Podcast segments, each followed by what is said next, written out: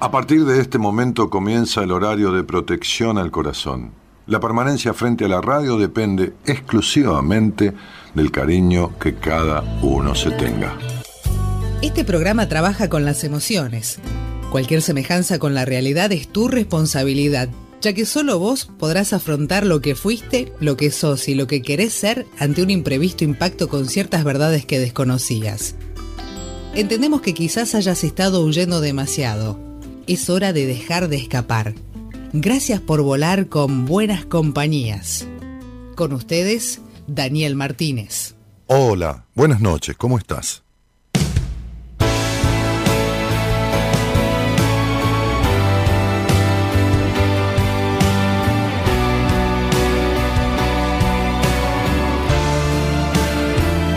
Se empieza nuevamente después de tocar fondo, verás lo que soportas con todo el mundo en contra.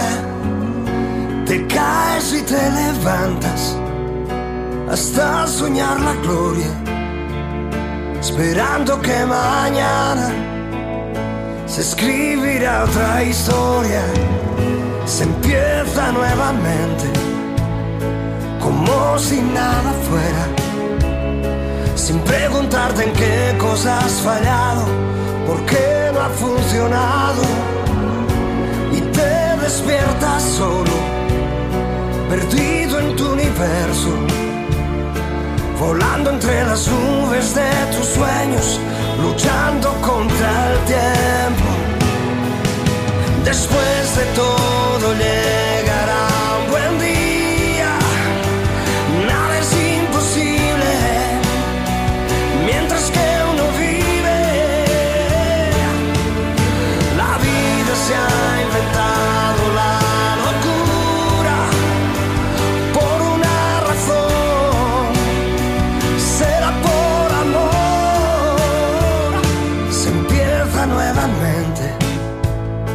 pensando en los errores.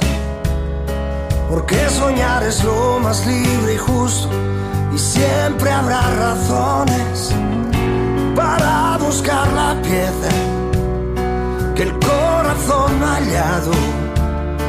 Porque el amor es un rompecabezas y llueve sobre lo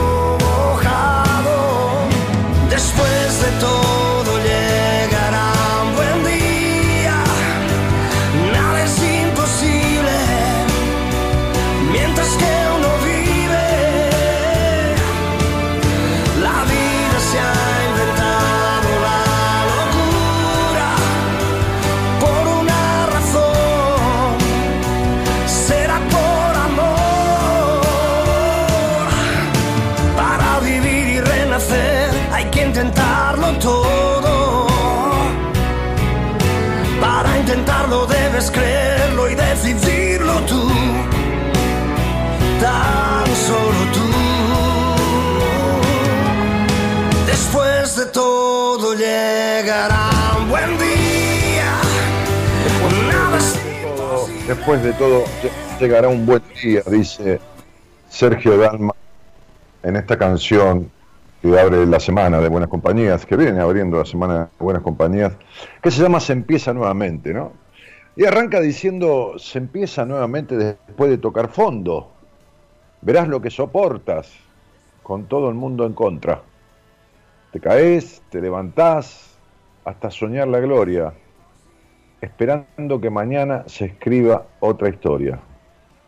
Se empieza nuevamente como si nada fuera, ¿no? Y es cierto, viste que a veces pasan cuestiones en, la vida en que uno dice, pero ¿cómo salgo de esto, no? ¿Cómo, cómo, y cuando pasa el tiempo, decir, pensar que en un momento de mi vida tal cosa, tal otra, y uno está en una encrucijada y la desesperación y que esto y que lo otro, y termina saliendo, ¿no? Termina saliendo de esa situación, termina, como decíamos el otro día, ¿no? Continuando de otra manera, porque empezar de nuevo es imposible, porque empezar de nuevo sería no tener historia no haber vivido nada, es empezar de cero, nadie empieza de cero, porque tiene una historia, una experiencia, vivencias, ¿no? Este, Por eso la canción dice, nada es imposible mientras que uno vive. Este, no fue imposible para grandes tipos de la historia que fueron rechazados, ¿no? ¿Qué sé yo? Desde jugadores de fútbol que fueron rechazados en Boca Juniors y fueron campeones, hasta campeones del mundo con la selección nacional.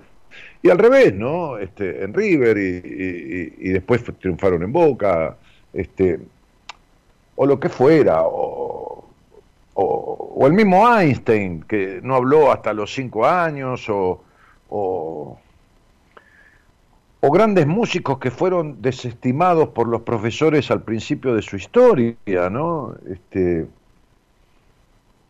o los Beatles. Eh, que, a ver, cuando, cuando Queen y, toda su banda llevaron a, un productor eh, y le tocaron ahí eh, en, el estudio, en, el, en, las oficinas de la, de, la, de la, grabadora, del sello grabador, le, hicieron este ah, como una especie de improvisación, de ensayo, de rapsodia eh, bohemia. El tipo dijo, esto no va a andar, esto es larguísimo, no sirve para nada, aburre, que esto, que lo otro.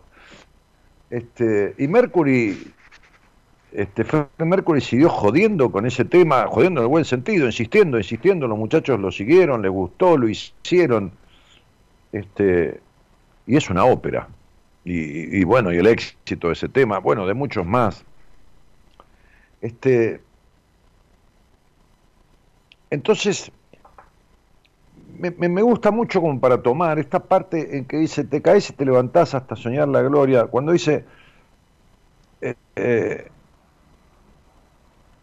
Después de tocar fondo, verás lo que soportás con todo el mundo en contra.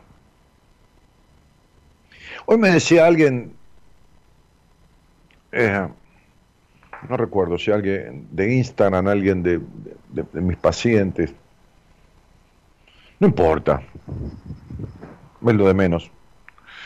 Lo importante es lo que me decía, pero eh, tuve que ser o tuve que estudiar eh, para ser la abogada que mi madre quiso y, y yo quería estudiar otra cosa que era Bellas Artes, que hoy es artes audiovisuales o, algo así como se llama la carrera, bueno, ahora no me viene el, nombre, ¿no? Este, y hoy a los cuarenta y pico de años o cincuenta que tiene o algo así, me dijo, estoy cursando la tercera, el tercer año de la carrera que yo quería, ¿no? Entonces, este, yo le decía, mirá, yo estudié psicología de muy grande, ¿no? Si empecé a estudiar más o menos a tu edad, le contesté, ¿no? Este, sí, había hecho un recorrido muy largo, este, como paciente de muchos años, con dos terapeutas diferentes, había hecho, ya venía haciendo radio hacía como 10, 12, 13 años, utilizando la numerología, y esto me dejaba ver aspectos psicoemocionales de las personas, pero bueno, evidentemente yo no tenía pacientes, ¿no? Este, y, después de estudiar la primera carrera, que es la que me habilita legalmente eh, dentro de lo que es el ámbito de Argentina a atender este, este, personas sanas en crisis, con un amplio espectro, ¿no? Este, este, por, por el Ministerio de Educación, que es la, la carrera de consultor psicológico.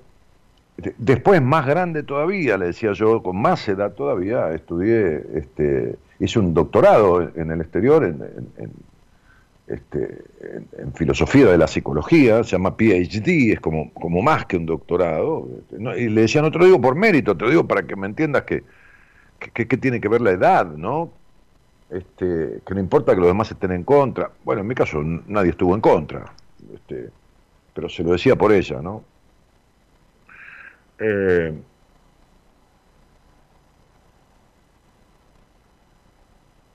y entonces digo, ¿cuántas personas que están eh, ahora en este momento en esta sintonía, eh, no hablo de la sintonía de la radio, que es este, la amplitud modulada de, la frecuencia 1220, que es Ecomedios, de AM, frecuencia de AM, este, sino en, la sintonía de lo que el programa este, propone.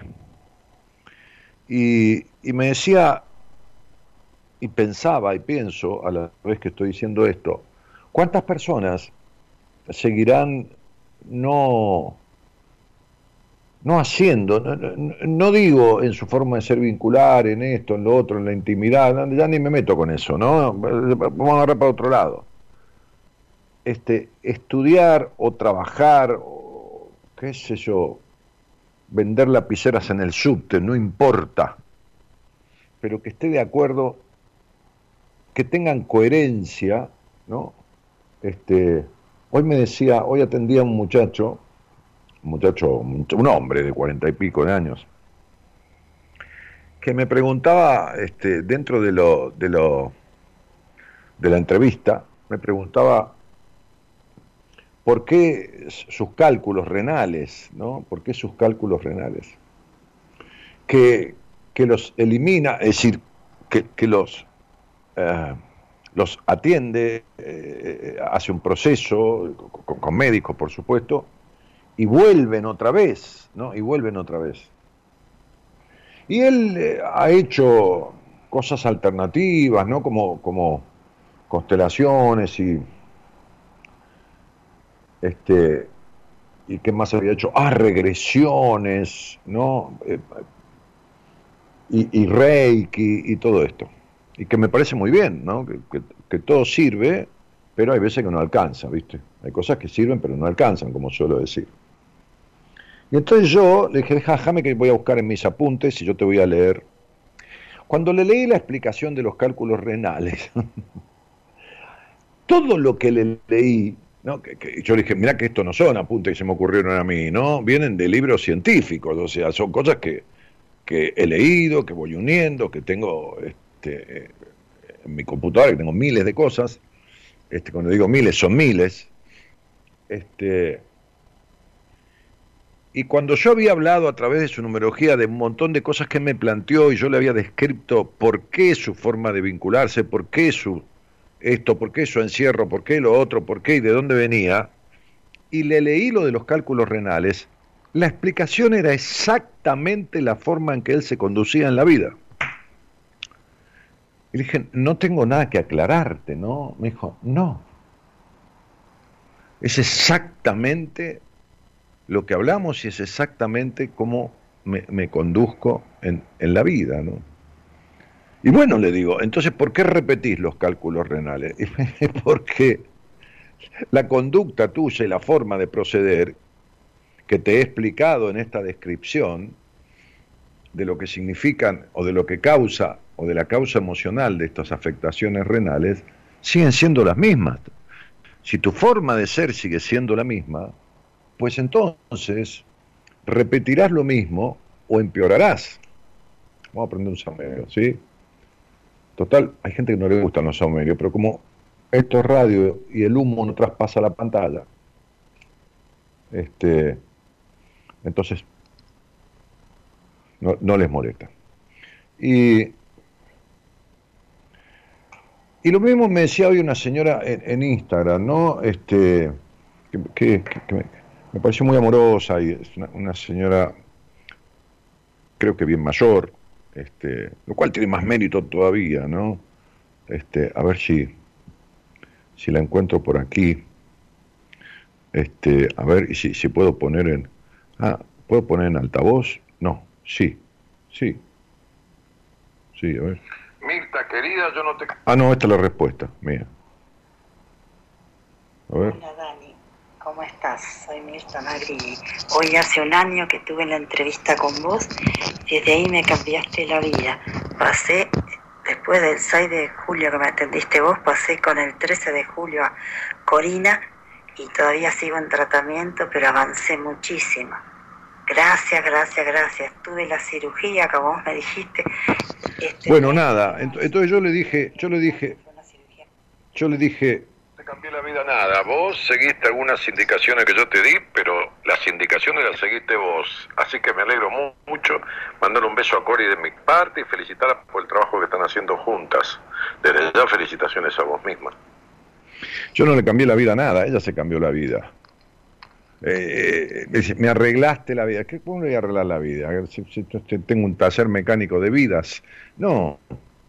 Yo le dije cosas que tenía que decirle en esa entrevista hace un año y ella tomó ese camino. Podía haber tomado el camino contrario, eh, un poco al sudeste, al noreste, al sur-sudeste, al nor-noreste, y agarró para el lado que yo le sugerí y que le hablé de una operación que era posible que tuviera y que esto y que le iba a mejorar y que todo esto este, desde una perspectiva que estaba, si, si, si se arrancaba a sanar sus cuestiones emocionales, seguramente esto iba a ser exitoso, incluso esa intervención quirúrgica que lo fue. Entonces digo, de, vuelta quiero reparar en, en esto de, después de tocar fondo verás lo que soportás, con todo el mundo en contra, ¿no? Digo, ¿por qué con todo el mundo en contra? Porque como decíamos el otro día, la gente no te aguanta el, cambio, la transformación. No, no, no. La mayoría de las personas no soportan que vos dejes de ser quien eras. Porque quien eras, quien eras era un rulemán que ensamblaba en ese engranaje, en ese engranaje familiar. ¿Saben las veces que, a, través de un proceso en terapia una persona empieza a desengancharse de ese pérfido sistema, porque es un sistema, por eso está la terapia sistémica, ¿no? Porque justamente habla del sistema en el que el individuo se mueve. Este, siempre son sistemas, se llama la terapia sistémica, se llama como se llame, siempre uno tiene un sistema, vive dentro de un sistema. Pero hablamos de un sistema vincular, eh, no hablamos del sistema, qué sé yo, económico, ¿no?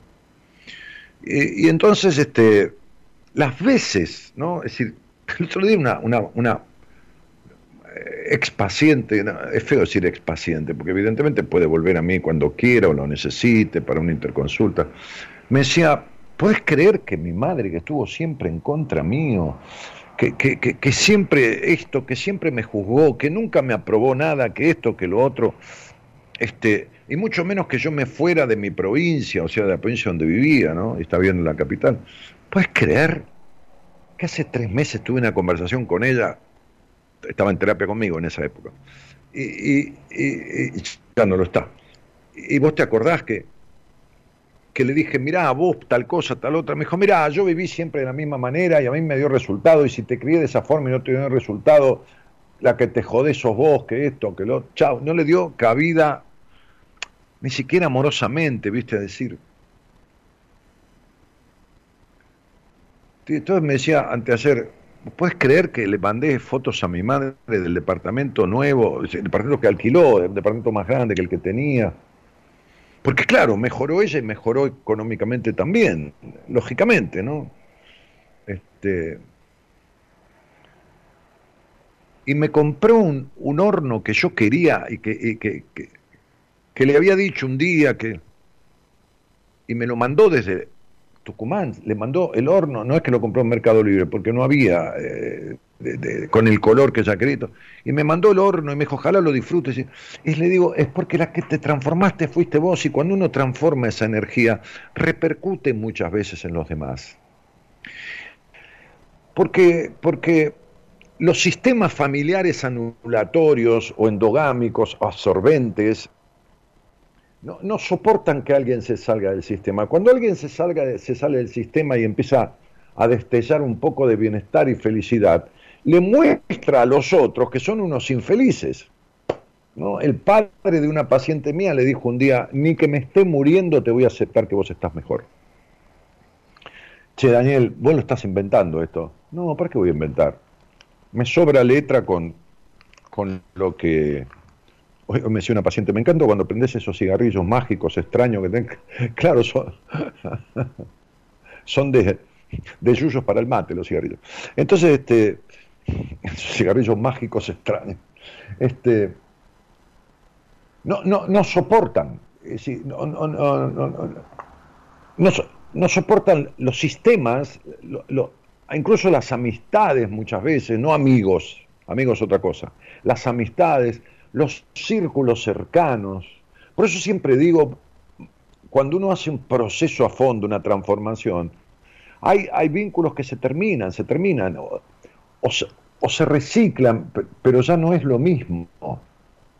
Y uno tiene que estar preparado para eso. Entonces, el tema es que, ¿cuánto estás haciendo vos por eso que querés? ¿Y qué es lo que querés? ¿Y cuánto venís dando vuelta para empezarlo? Para decir, no, porque es tarde, porque tengo 50, tengo 30, no, tengo 20, espero. Este, ¿qué, qué, es lo que te pasa con esto? Escuchás voces ajenas, ¿no?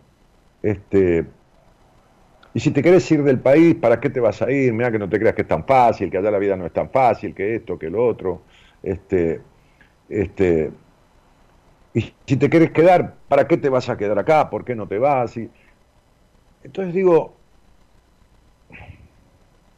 ¿quiénes son los que opinan sobre tu vida? ¿Cuánto de felices son y cuánto de bienestar tienen en la vida los que se meten a opinar sobre tu vida en lo que tenés que hacer o en lo que no tenés que hacer o en lo que tenés que dejar de hacer? Entonces esta canción que es que se empieza nuevamente, bueno, no puede decir se empieza nuevamente en otra dirección, pero bueno, nunca de cero. ¿Qué es lo que hace rato? ¿no? Te propongo esto, a ver si, si podemos este, hacer un intercambio, ¿no? aunque sea escribiendo ahí o si salís al aire. ¿Qué es lo que hace rato que vos querés empezar y nunca empezaste, nunca te animaste, nunca esto, nunca lo otro?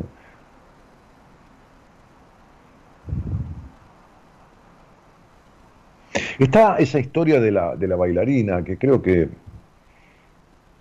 que yo la grabé. Hay una historia de una casa también, que eso, esa seguro que no la grabé. Pero, pero la, la, la de la bailarina es, este, es muy linda porque porque cuenta que en una, en, un, en una ciudad, no muy grande ni muy chica, en una ciudad del interior de un país, no una gran capital, este, había una compañía de ballet que, solía este, recorrer, como, las hay, las compañías teatrales o musicales o los mismos circos. Y entonces esta compañía era dirigida por un gran director, un hombre famoso, este, que también tenía fama de, exigente, de rígido en cuanto a, a, la parte profesional. Y cuenta la historia que una vez llegaron a, un pueblo, a una, ciudad, este, en esa gira, y había una chica de ahí que tenía 14 años, que, que ansiaba con toda su alma ser bailarina. Entonces, este hombre, con muy buen criterio, este, cuando llegaba a algún lugar, un día antes de la, de la función de su, del cuerpo de ballet y, de toda su orquesta y de todo lo demás, solía dar audiciones, recibir, no, a todo el mundo, pero sí varias personas que eran como preseleccionadas este, por su equipo, audiciones para para ver bailar aspirantes que quisieran por ahí pertenecer a su, a su cuerpo de ballet este, o a su orquesta musical. Y cuenta esta historia que una chica que ansiaba mucho esto logró audicionar, logró un lugar en, esa, en esa muestra. Y que cuando ella terminó este, de, mostrar con la música que, le habían dicho que tenía que, que bailar unos pasos y esto, como, como toda audición, este, él le dijo, con un gesto desaprobatorio, le dijo, creo que tendrías que dedicarte a otra cosa.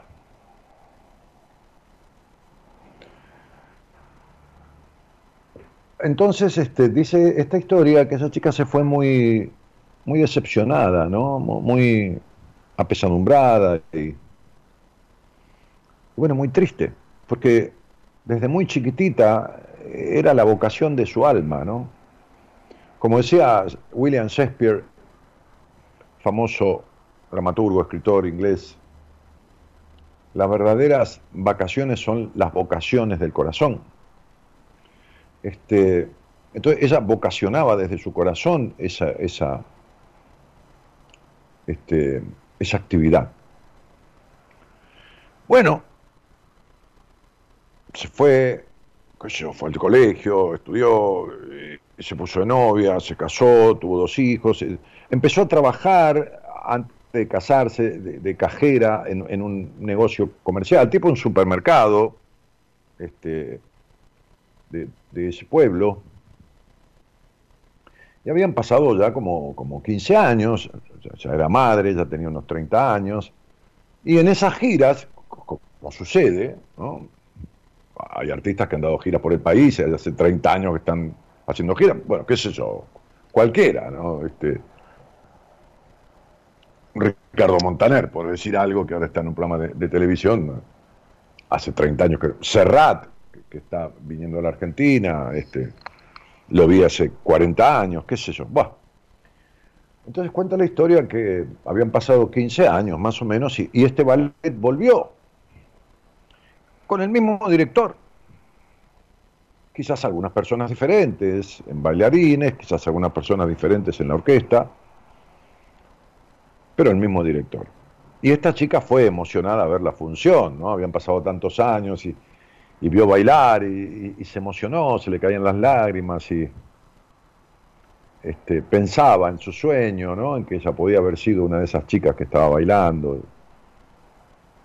Cuando terminó la función, retirándose, se encuentra en el, en el hall del teatro con el director que había salido a saludar dijo, hola, ¿cómo le va? ¿Usted se acuerda de mí? Le dijo, no, no, te pido mil disculpas, le dijo este hombre, con otro rostro diferente al que ella recordaba, cuando le dijo que, que debería dedicarse a otra cosa. Dijo, eh, eh, usted se va a acordar, porque yo con mucho entusiasmo hice una audición este, con usted hace 16 años, ¿no? Este, y cuando terminó, cuando terminé de audicionar, me acerqué este, muy ilusionada y, usted me dijo, este, con una cara y un gesto muy duro, deberías dedicarte a otra cosa, ¿no? ¿Se acuerda de mí entonces? No, dice, imposible, imposible porque a todas le digo lo mismo. ¿Cómo a todas le dice lo mismo? Claro, a todas les digo lo mismo, porque quiero ver quiénes creen verdaderamente en su sueño y quienes van a desoír mi opinión y van a seguir por lo que desean verdaderamente. Y van a venir de vuelta al otro año, me van a venir a buscar o van a ir a buscar a otro director y van a tomar un, maestro de danza y van a, van a bailar y van a seguir con lo que ellos creen, porque solamente de esa manera se llega a lo que uno quiere, no escuchando voces detractoras.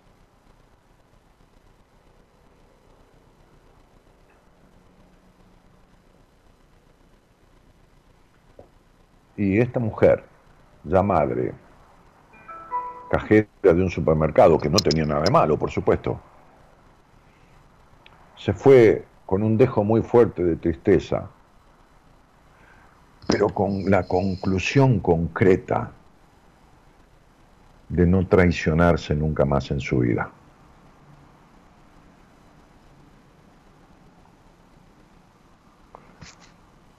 Linda historia triste historia, sabia historia. Buenas noches y gracias por estar.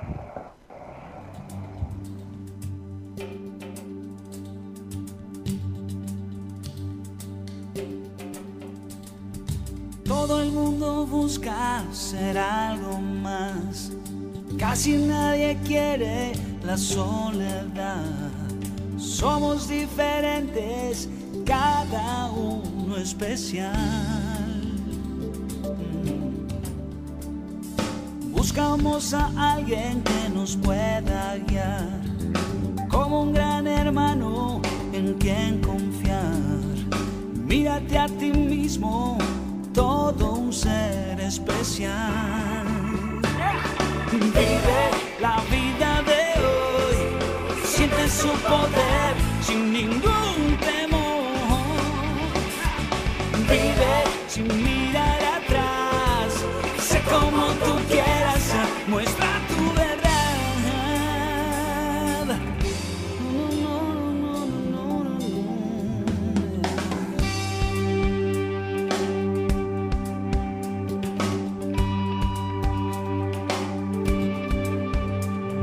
Somos como estrellas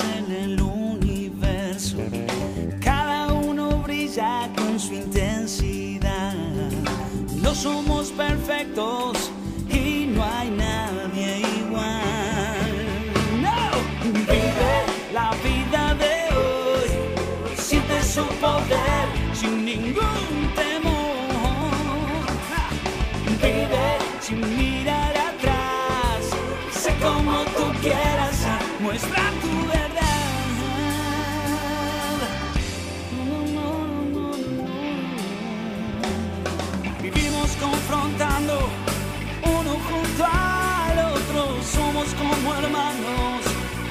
que nos ve. La vida es lo que vives, no tienes por qué intentar cambiar a quien no piensa igual. Unión es respetar.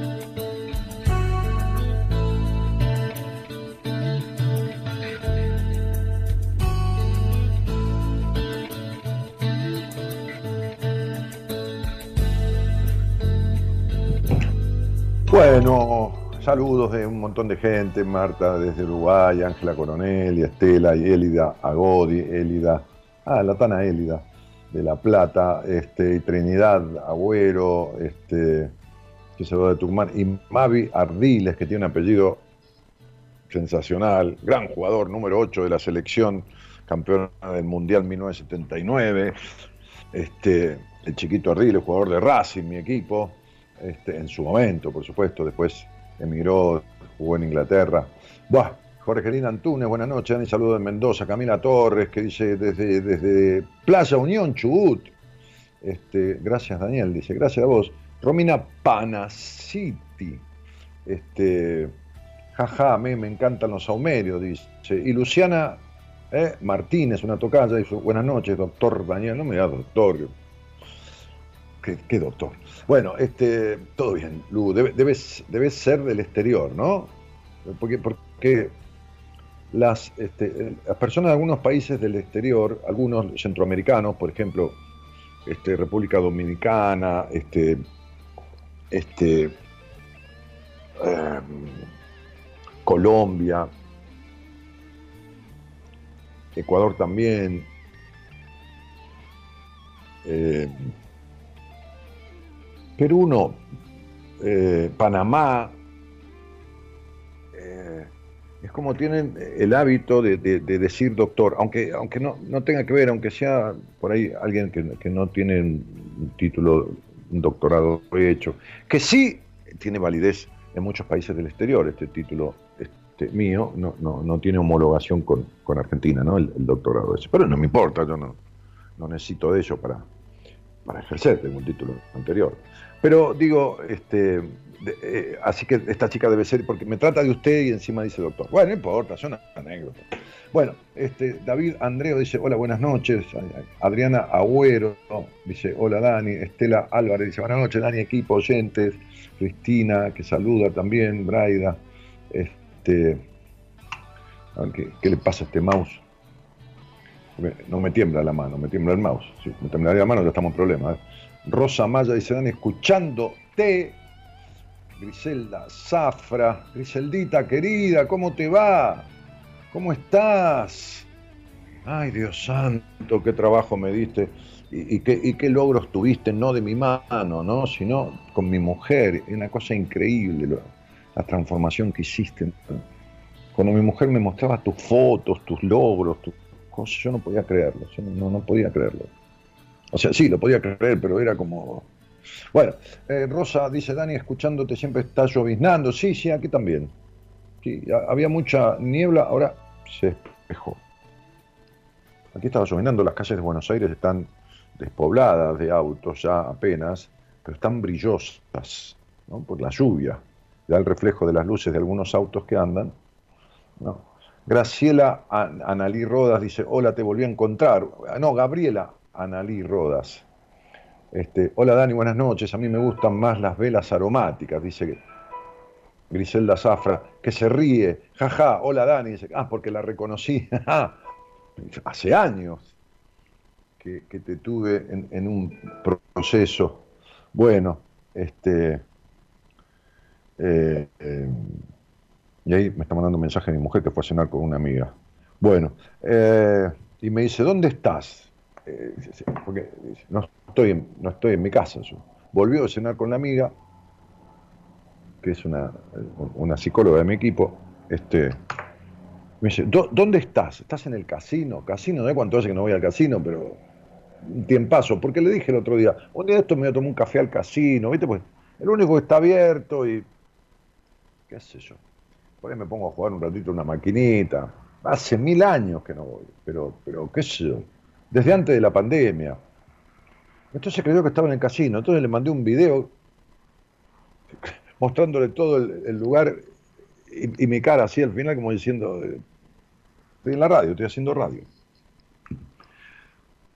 Em, bueno, está bueno si, si, alguien quiere hablar conmigo, ahí tiene el teléfono, y, hablemos de esto que te cuesta tanto empezar o, cambiar de dirección. O, por ahí yo utilizo tus números para decirte en qué año estás y, cuánto desfavorable puede ser, de, de favorable, no desfavorable para tomar una nueva dirección, para, para, para comenzar esto, para consolidar, para soltar. Digo, no quiere decir que yo tenga, qué sé yo, ¿no? La bola mágica, pero por ahí sí te puede dar una tendencia, ¿no? Este, no adivinatoria, sino charlar un poquito, ver qué te pasa, qué estás queriendo hacer o qué estás queriendo dejar o qué esto. Y si este año, a veces el año divide muy bien dos partes. ¿eh? En la segunda mitad de año, según qué número de años sea, qué condicionante tenga, la segunda mitad del año por puede ser muy, muy prolífera, pero bueno, son cosas que hay que hablarla con cada uno, porque es para cada uno, es individual, no, no, no, no, no es general. Entonces, bueno, si quieren, les ofrezco este, conversar sobre eso, ¿no? Sobre qué venís postergando de tu vida o queriendo hacer desde hace rato, o dejar desde hace rato, y podemos hablar de por qué no podés, pero también podemos hablar de, de, si, es un momento favorable. Me olvidé cerrar esa ventana y el tren, que pasa acá a, 30 metros, pero a 12 pisos más abajo, tiene una bocina que es tan impresionante, porque hay vías, pero, pero sin barreras. Entonces pasás y se llevó un, auto por delante, ya en una oportunidad, y entonces, bueno. ¿Qué pasa, Gerardo, que me estás este, este, mensajeando?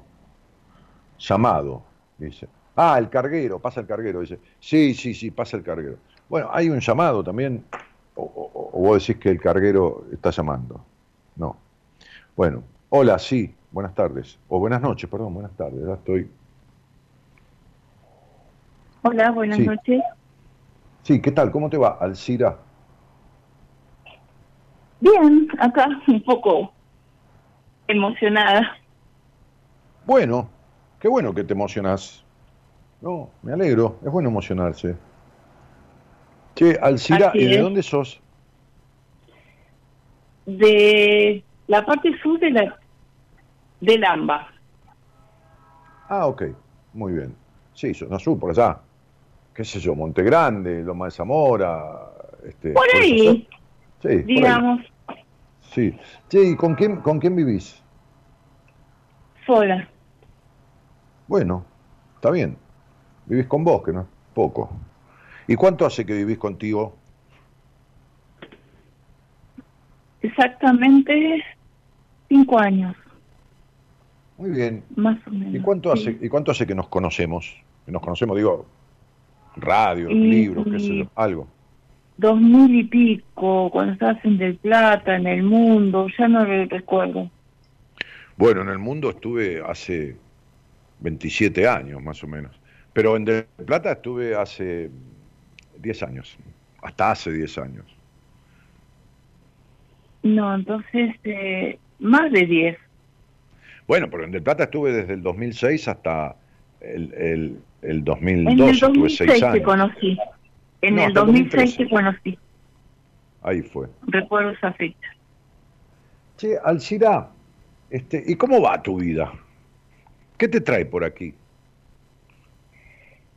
Y me trae que te encontré, imagino que no por casualidad, y en este preciso momento eh, hay algo que, que permanece en el tiempo, como que he resuelto muchas cosas en mi vida, pero hay algo que, que permanece, y es la soledad. Eh, estuve ¿Eso, casada. eso, ¿Eso es malo o es bueno? Aprendí a convivir conmigo misma y eso me ayudó a crecer emocionalmente, incluso profesionalmente. Me asenté, terminé en una carrera, nada que ver cuando hablamos la primera vez, que recién estaba comenzando saliendo de un trabajo para meterme, zambullirme en una carrera, tirarme a la pileta, terminé la carrera ahora estoy asentada en eso, pero hay algo que permanece, que no veo que no hay crecimiento. A ver un poco, Ese espera un poco. espera. Primero, primero eh, ¿qué- ¿a qué carrera te referís? No importa la que sea, pero para tomar cuenta, porque también eso simboliza cosas. Una carrera de grado que me generó una profesión. Eh, soy profesora de filosofía. Bueno, también no le des poca importancia. Sos profesora en filosofía y eso no es poco. Sí, Este, no, no es poco, es una carrera, mm, por eso dije, una sí, carrera. por, por supuesto. Y hablando de filosofía, ¿a quién amás de la historia de la filosofía? Eh, amar, no sé si lo amo, pero que No, siempre a- lo admirar, estoy- digo, Estoy amar recurriendo constantemente es a Platón, a Platito. Lo tengo ahí, Ah, no sé mira, por qué. mira Platón. Mira. No sé por qué. Sería que para muchos es obsoleto, no importa, pero yo siempre me doy cuenta que no puedo dejar de, de darlo, de enseñarlo. Ah, como que lo tenés de, de, de, de- de mascarón de proa de, de tus clases. Algo así, aunque soy un nichana también, pero sin embargo está ahí. Lo valorizo muchísimo. Estaba re loco Nietzsche. Estaba re loco. Pero bu- bueno, no, no, no era, un, era un loco con cierta coherencia, ¿no? Porque en un momento Sí. movió el mundo, ¿no? Movió el mundo. Cuando dijo Dios ha muerto, movió el mundo, ¿no? Exactamente, digamos como que más allá de su locura, lo que podamos decir, lo que nos dejó es es como avisorar lo que iba a suceder en 100 años, y yo no sé si es una profecía autocumplida, eh, digamos como que a veces pasa eso, ¿no? Que los filósofos generan paradigmas, eh, no es que se generan profecías. Mirá, yo estaba, yo estaba, yo estaba en una, en una, si no te molesta te cuento una anécdota. Yo, yo estaba Me en encanta una escucharte. Yo, yo estaba en, en una, en una reunión eh, política en la provincia de Santa Fe, este, en donde se generaron varias comisiones, porque fue una especie de, de- de congreso nacional de, de partidos vecinalistas, de partidos políticos vecinales, ¿viste? Este, Sí. Como los hay en muchos lugares de- del país y eh, eh, eh, mucho en, en pequeños municipios del interior y todo esto. Y yo formaba parte de un partido vecinalista del municipio de La Matanza. El primero fui secretario general del partido, después fui presidente de ese partido. ¿no?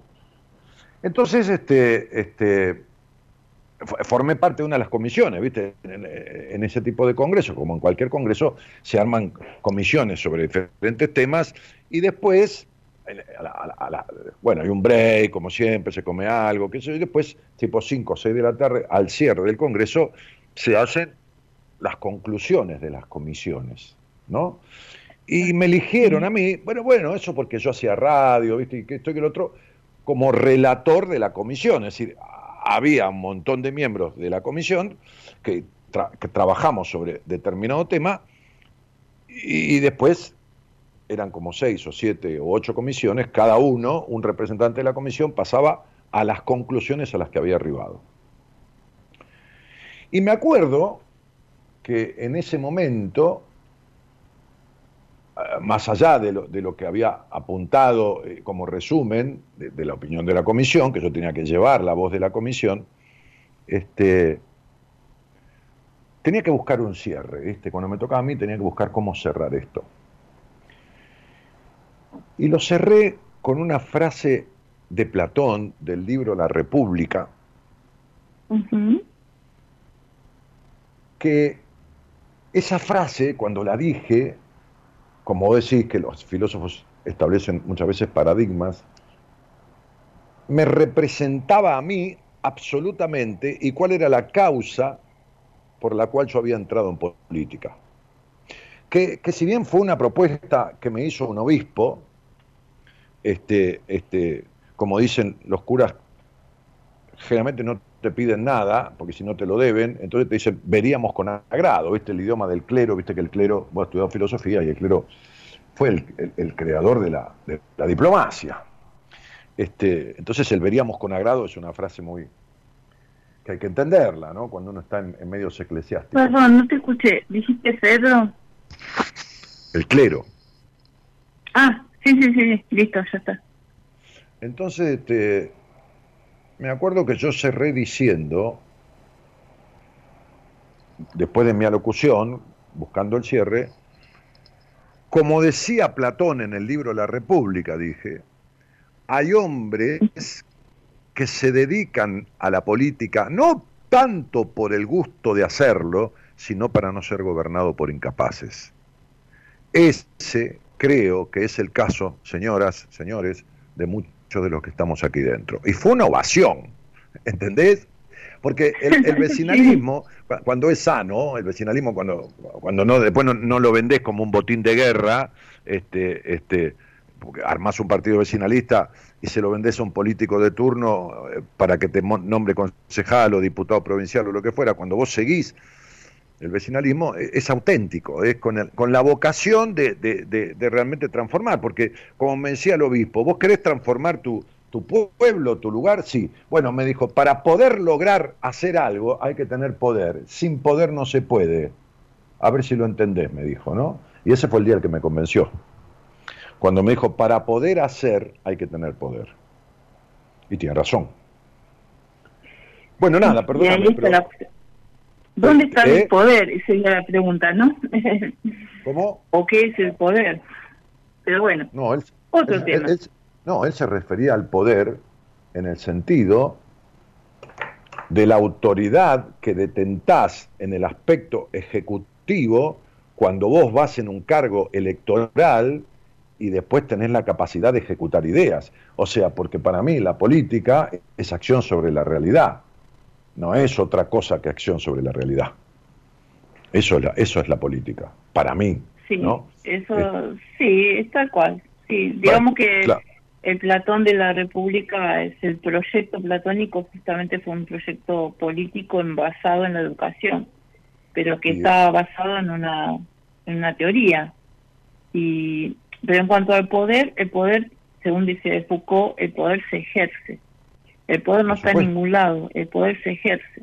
Por supuesto. como que somos seres condicionantes y condicionados.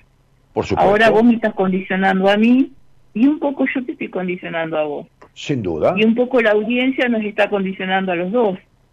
Entonces, este, en este en este ejercicio del poder de que cada uno va ejerciendo algo sobre el otro, sí. eh, ahí es como se está manifestando el poder, digamos, ¿no?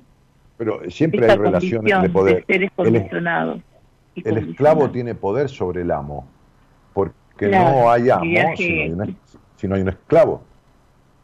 Exactamente, eso viaje, ¿no? Pero bueno. Bueno, Eh, Alcira, entonces volvamos al ¿Te tema. gusta la, te gusta la filosofía? No, me, me- me atrapa. Tuve, tuve un buen profesor de filosofía que cuando nos daba clases traía muñecos eh, muy similares a Nietzsche, muy similares a Platón, a Sócrates, y él hacía ventriloquía y, y hablaba, le- nos hablaba como alumnos desde, desde el filósofo. ¿Entendés? Claro. Sentaba, en la, eh, sentaba en su rodilla al muñeco de, de- de- de Nietzsche y decía, ¿qué, qué, qué- qué hace esta gente acá? ¿Viste? Que, que- que era un, un tipo así medio este, cascarrabia. Y maestro, están acá, son discípulos. ¿Para qué? Le decía, ¿no? Imitaba, imitaba a Nietzsche, ¿entendés? O imitaba a Sócrates, o imitaba. Entonces, Claro. bueno, ese- tipo Porque de la profesores idea que es que hay que poner en contexto al pensador para Claro. poder desde esa mirada. O sea, no significa Claro. que cada pensador tenga la verdad, sino que tiene su verdad en un determinado tiempo y pertenece a un determinado lugar. Por supuesto. Yo siempre, yo siempre, siempre digo que mi verdad es solo mía y vale un voto como la de cualquiera. Bueno, Alcira, entonces hablábamos el tema de... de no, nos lo nombraste a Sartre también, ¿no? Ah, sí, Sartre. Y bueno, Sartre, dijo algo, Sartre dijo algo que viene a cuento de lo que te trae. Sartre dijo, un hombre es lo que hace con lo que hicieron con él. Entonces, ¿qué es- Exactamente, qué exactamente. Sí, sí, sí, somos lo que somos lo que hacemos con lo que hicieron de nosotros. Bueno, es lo mismo, es el giro textual de la frase que yo te acabo de decir. Digo Pero- como pero- para darte el pie a lo que vos querés eh, inmiscuirme. O mejor Y dicho, no, es que, es que vos sos lo que haces con lo que hicieron con vos. Esta soledad de la cual te quejas es lo que vos haces con lo que hicieron con vos. Tal cual. Porque, porque cuidado que una cosa, y esta es una diferenciación, eh, eh, eh, diría, ocurrente, no, no tanto eh, eh, académica, que una cosa es la soledad, una cosa es estar solo y otra cosa es sentirse solito. Son dos cosas diferentes. Porque la soledad y la solitariedad son dos cosas diferentes. Entonces, digo, ¿cuánto de solita se sintió esta nena de chica? ¿Cuánto de solita de padre? ¿Cuánto invadida por la madre? ¿Cuánto no escuchada? Wow, Sí, claro, wow. me estás retratando, ¿no? Sí, sé que yo. me gusta. Estoy, estoy intentando condicionarte. no, no, sí, sí, estás muy bien, te digo, ¿eh? muy, muy bien. Bueno, eh, pero, pero lo, lo- lo importante no es que yo vaya bien, sino que a vos te sirva. Este, y, y el punto es que nacer siendo tan curioso y con un alto sentido tan sublime de la libertad, desde lo heredado, desde la sabiduría o el conocimiento heredado, que es como genéticamente naciste vos,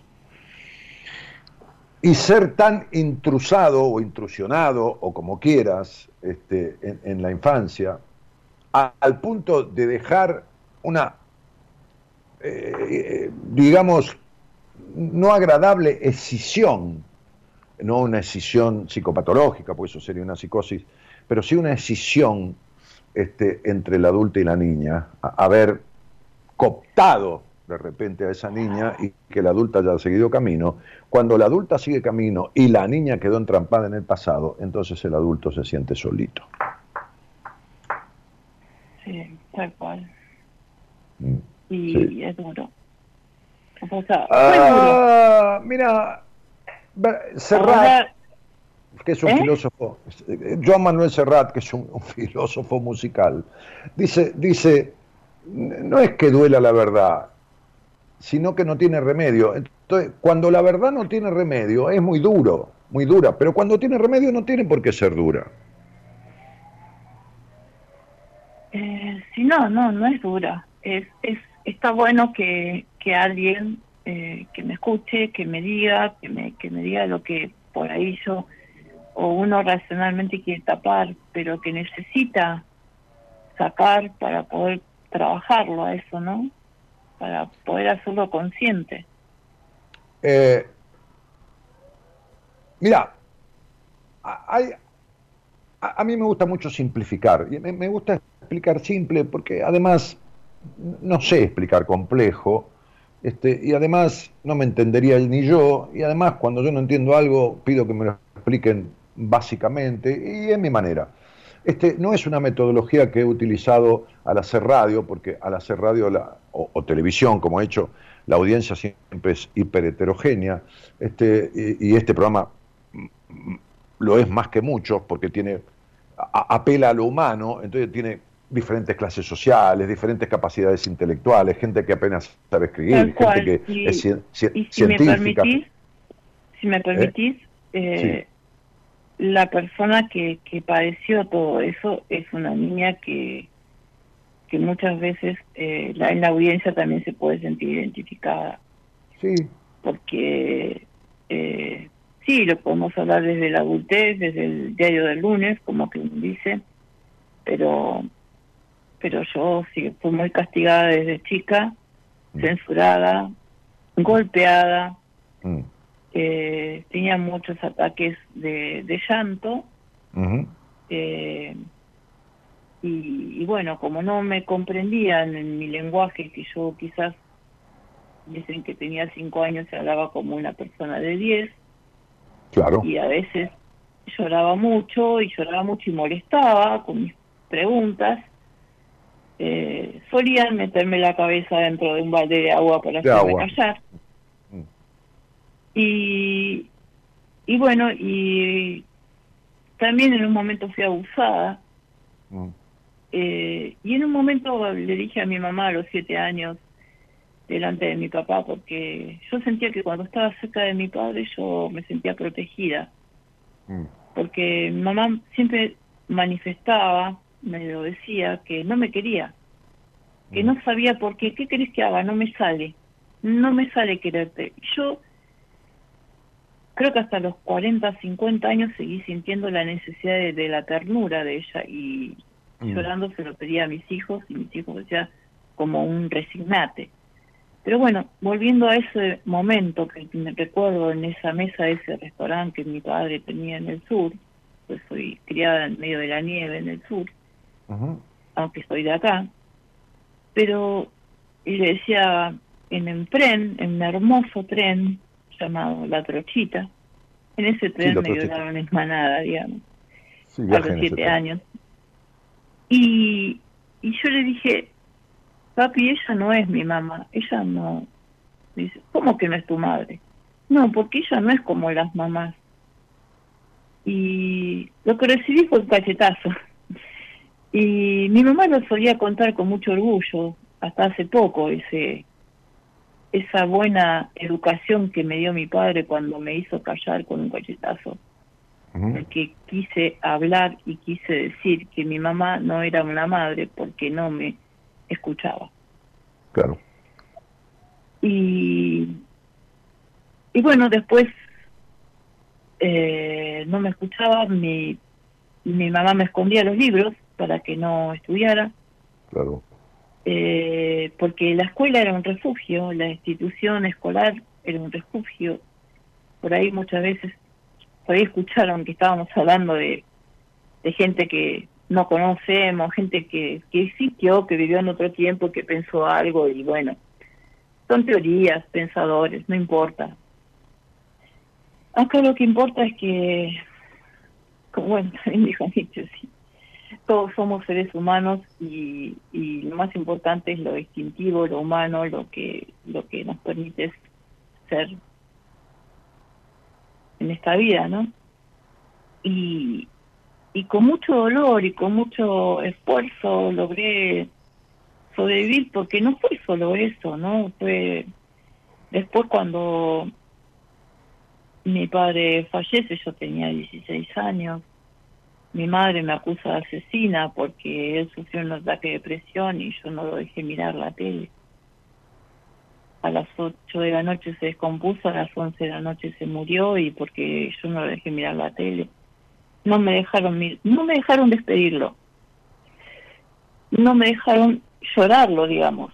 No lo lloré ni lo miré en el velatorio y mi hermanita tenía siete años y me ocupé de mi hermanita y del dolor de mi mamá y de y me encargué de hacerle todos los trámites del servicio militar para que mi hermano fuera exento del servicio por ser hijo de madre viuda. Claro, sostén. Eh, o sea, después cuando me casé, me casé con la persona que mi mamá encontró parecida a mi papá, porque era mozo, porque era gastronómico, porque tenía el mismo olor a perfume de las papas fritas con mi papá.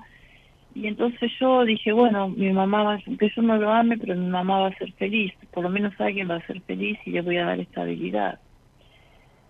Y mi marido resultó un jugador compulsivo, tuve tres hijos con él, me hizo la vida, digamos, de, digamos, la vida que tiene toda mujer hoy en día, muy conocida, golpeada, maltratada económicamente, bueno, todo eso. Y me fui, me fui, lo abandoné, me compré una, un pequeño terreno, comencé de nuevo, abandoné el trabajo que tenía, muy bien pago, pero del cual yo no disfrutaba de nada, ni mis hijos tampoco. Entonces dije, bueno, voy a empezar de nuevo. Perdió la casa grande que teníamos. Se vino otra vez a mi casa, pero no tenía un centavo yo porque estaba estudiando. Estudié la, estaba estudiando la carrera de a poquito, de a poquito, de a poquito. Se iba metiendo, metiendo finales, finales. Con mis hijos adolescentes, pero mm, no, no me estoy victimizando, ojo, ¿eh? Simplemente quiero llegar al punto de que cuando él cuando yo le dije, mira, mi hijo se enfermó, mi hija tenía un tumor en la cabeza, pero bien, no, no, no grandes cosas, pero era un problema. mi hijo tenía el anismo epofisiario, pero lo mismo que Messi, o sea, igual, gracias a Dios conseguí la vacuna, se lo pude aplicar, hoy mido metro setenta y dos, perdón. Eh, pero bueno, con todo eso le dije, ¿qué le parece si en lugar de irte y venir no te quedas acá con nosotros? No teníamos ni para comer, o sea, yo tenía los tres nenes los tres adolescentes, pero estábamos pichuleando, digamos. Y él me dice, bueno, y en ese año que estábamos tan bien, aparece. Y yo siempre deseaba, decía, ¿por qué no se casará? No se enamorará de alguien y que los chicos tengan un lugar donde ir a ver a su papá y como corresponde, ¿no? No esto de ir, desaparecer tres meses, desaparecer cinco días, desaparecer, que la policía, que está muerto, no todo lo que parece una mujer que deben haber muchas de otro lado. Y, y de pronto él encuentra a alguien que no me lo dice, desaparece.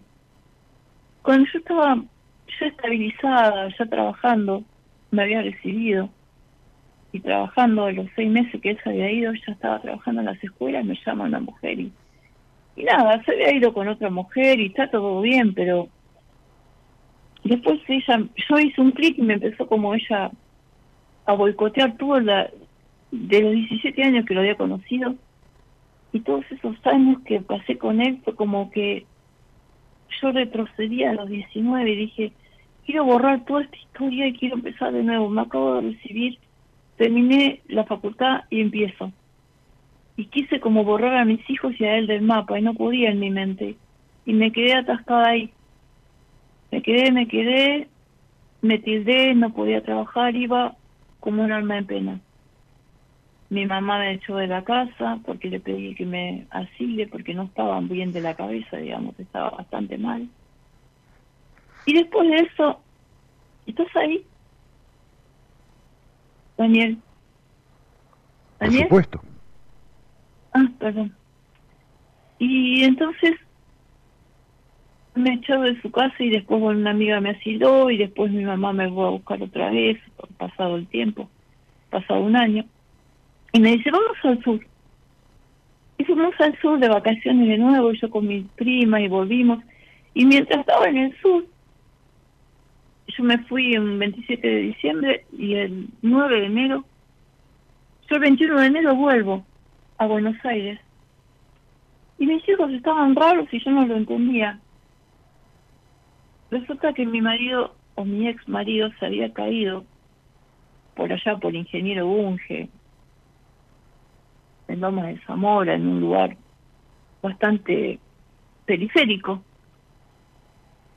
donde vivía se había caído del techo supuestamente el 9 de enero, el 15 de enero había fallecido, estuvo una semana agonizando, con todo el cuerpo, los huesos quebrantados, quebrados.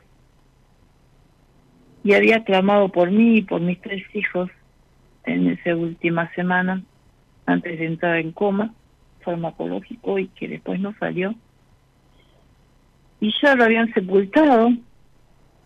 Y yo dije, otra vez te fuiste sin despedirte. Otra vez, hasta el último momento. Yo lo único que quería era ir al cementerio, desenterrarlo y volverlo a enterrar.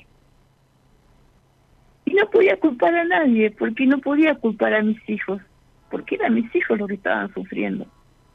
Y ellos no me avisaron para que yo no me pusiera mal.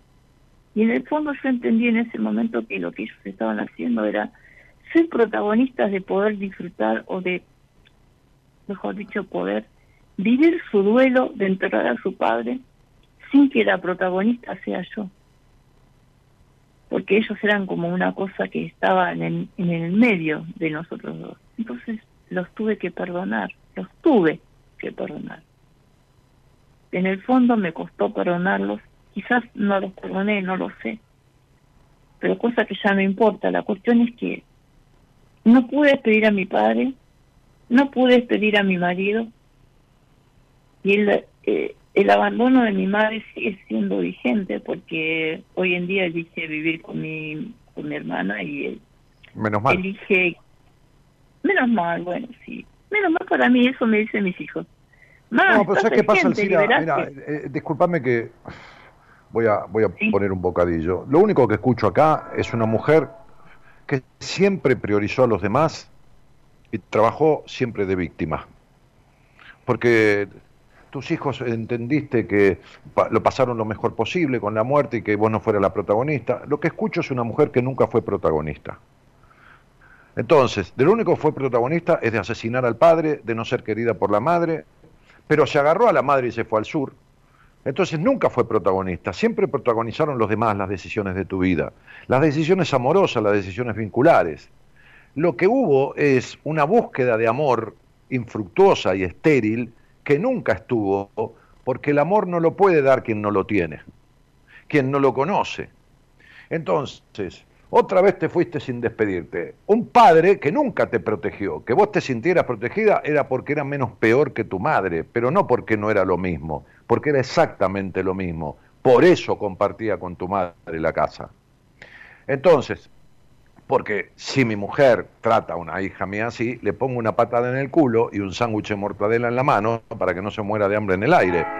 Y no digo una patada en el culo en el hecho de- del golpe, sino en el sentido eh, eh, eh, simbólico la patada en el culo.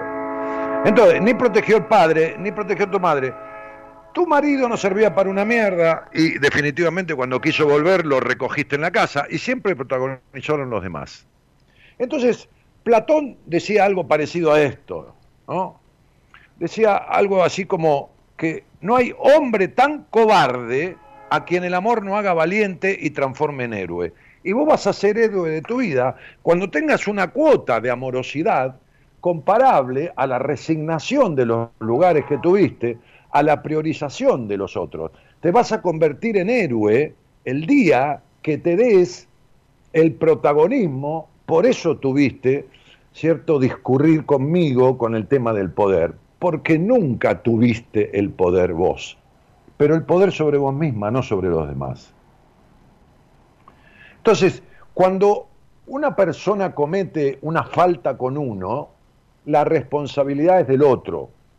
Ahora, cuando la comete por segunda vez, la culpa es de uno. Y vos tuviste primeras, segundas, terceras, cuartas y quintas veces de los demás. Y esa es responsabilidad tuya. Sí, yo sé. Bueno, entonces, si lo sabés, entendé que la soledad mal entendida no es más que el abandono de uno mismo, que fue lo que fuiste haciendo como una mendiga de amor, aguantando una madre que había que haberla mandado a la mierda, porque madre es una cosa y progenitora es otra.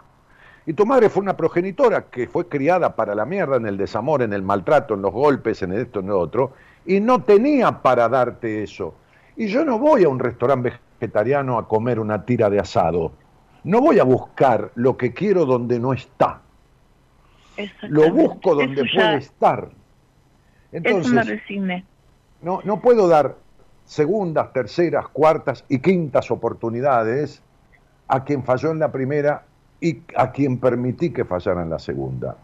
Y vos seguiste dando y recogiendo este, gente que después te quejaba porque se iba y no te avisaba, y se iba con una mina y tenía mina y no te decía. ¿Entendés esto? ¿Entendés la victimización y el lugar de víctima en que siempre ocupaste? Y yo te entiendo que toda esta crianza produce esa cuestión. Pero alguna vez en la puta vida uno tiene que decir, bueno, basta ya, ahora yo y me cago en el sí, mi problema es que no sé disfrutar, Dani, y no, no, sé. y quizás tenga que ver con lo que dijiste al principio, no me dieron amor. Perdón. no, no, pero si siempre disfrutaste, si siempre propiciaste el disfrute de los demás. Vení acá, quédate acá con nosotros, que esto, que lo otro. Eh, tenés a los chicos, velo. Este. Bueno, yo siempre quería que él se, encontrara con una mina y que fuera feliz. Si siempre propiciaste la felicidad de los otros. Bueno, mis hijos no me llamaron, pobre, para que yo no les quitara el protagonismo. Entendí, se cagaron en mí. ¿Y cómo vas a disfrutar si, no te das el lugar? No te das el amor. Por eso la, frase de, este muchacho, ¿no? de Platón. No hay hombre tan cobarde, que lo ha sido, ¿no? Ha sido cobarde porque te has dejado de lado, ¿no? Este, y no diste batalla, procurándote, generándote el amor que te convierte en una héroe de tu propia vida. Entonces, vos al Creo que yo detesto la cobardía. ¿Vos me estás diciendo que yo soy cobarde? Sí, por supuesto. Absolutamente. Absolutamente. sí, porque solo los que se cometen... Porque no me animo, no me animo a amar, no me animo. Porque, la cobardía tiene como base el sometimiento. Y vos siempre fuiste una sometida al deseo ajeno. Si tus hijos no te llamaron, era para no te quedar Si tu madre, si tu madre escucha carajo. si tu madre se cagó en vos y cuando se le cantó el culo de irse al sur, bueno, vamos al sur. Si tu marido se cagó en vos y se fue a la mierda y cuando eh, lo recogiste. Eso es cobardía. El sometimiento es cobardía. No es otra cosa que cobardía. Entonces, para convertirse en héroe, hay que darse amor. Y el amor tiene un solo sinónimo, que es la libertad. De quien carajo sea que te limite. De quien carajo sea que te limite. Sea tu madre, tu marido, tus hijos o Dios. Porque esta es la única vida que uno tiene y la única en la que tiene la oportunidad de ser dueño ¿no? y señor de lo que haga. Entonces vos siempre resignaste en pos de lo que los demás deseaban, buscando reconocimiento y cariño que nunca al final tuviste. Y entonces sería, no lo pude ver, quería desenterrarlo para esto, pero ¿para qué carajo? Desenterrar a un tipo que nunca sirvió para nada. Y querer verle la cara de qué. ¿Entendés? Que hay toda una cuestión filosófica que no lleva en lo pragmático a ninguna acción de heroísmo, sino de cobardía, que es siempre el sometimiento. Bueno, todavía tenés edad para levantar las banderas del heroísmo dándote amor. Si no podés disfrutar, es que estás de socia con tu madre, que es una mujer que nunca disfrutó. Pero tu madre era el modelo original porque al final de cuentas decía lo que sentía, se cagaba en los demás y hacía lo que se le cantaban las bolas, incluso golpeando, maltratando y lo que fuera. La que siempre se resignó y se sometió fuiste vos. Cuando tenías 10, cuando tenías 15, cuando tenías 30, a tu madre, a tu padre, a tu marido, a tus hijos y a todo el mundo. Así no hay manera de no sentirse en solitariedad, Alcira. ¿Queda claro?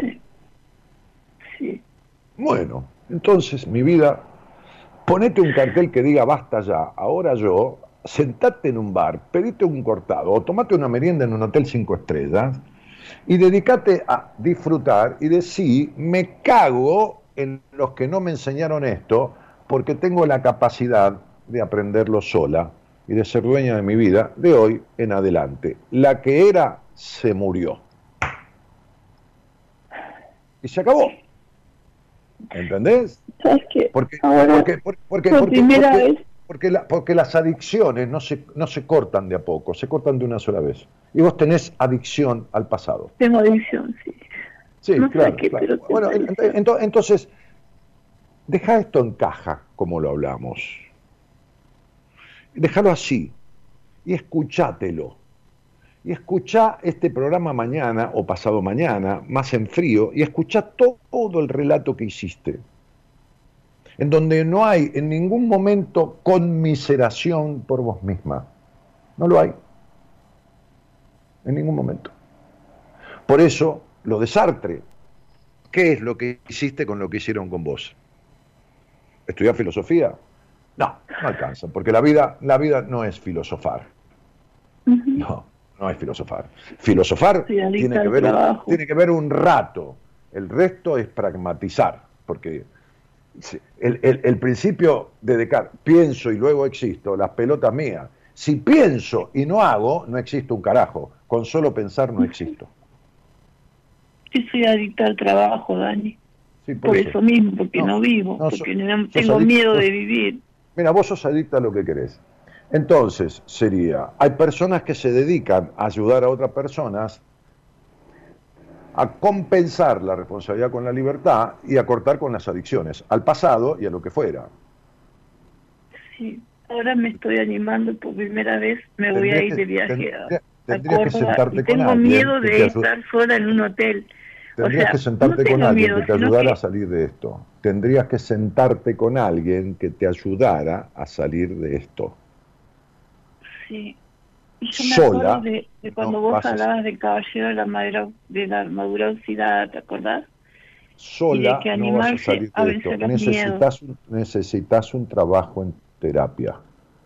No vas a hablar conmigo porque vas a seguir hablando una hora más y no vas a arreglar nada si no tomás conciencia de que vos estás escribiendo el destino de tu vida y que el camino que tenés que tomar es el revés del camino que transitaste. Ahora, vivís en la necesidad de aprobación, todavía sos la que tu madre quiso que fueras, vivís necesitando aprobación de los demás y dejándote de lado como fuiste dejada de lado. De esto se sale con un trabajo en terapia.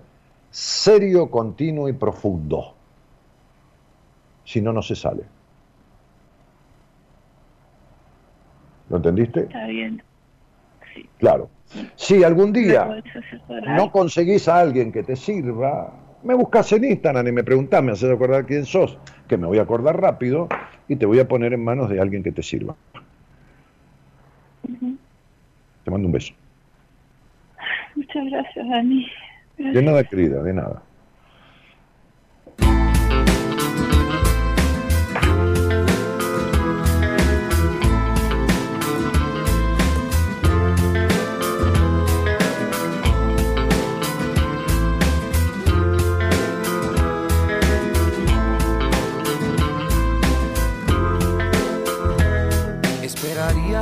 Asuste este instante de sinceridad. Mi corazón vomita su verdad. Es que hay una guerra entre dos por ocupar el mismo lugar. La urgencia o la soledad. La soledad fue tan sombría que no te dejó encontrar tu naturaleza divina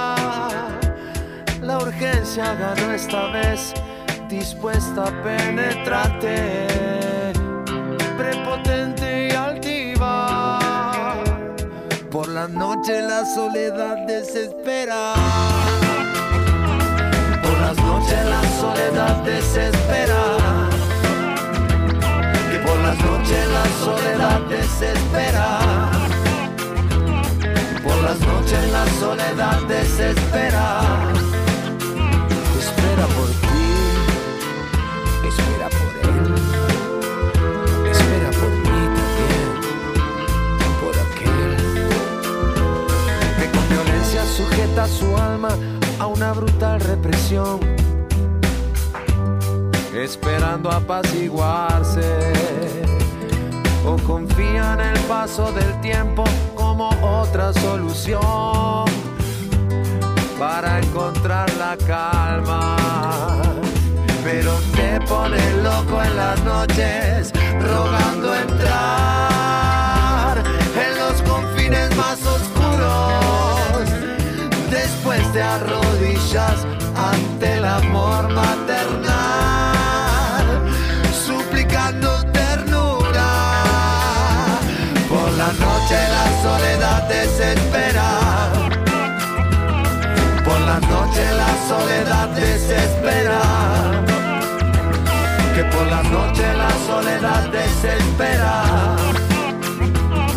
por la noche la soledad desespera. Espera por ti, espera por él, espera por mí, también por aquel.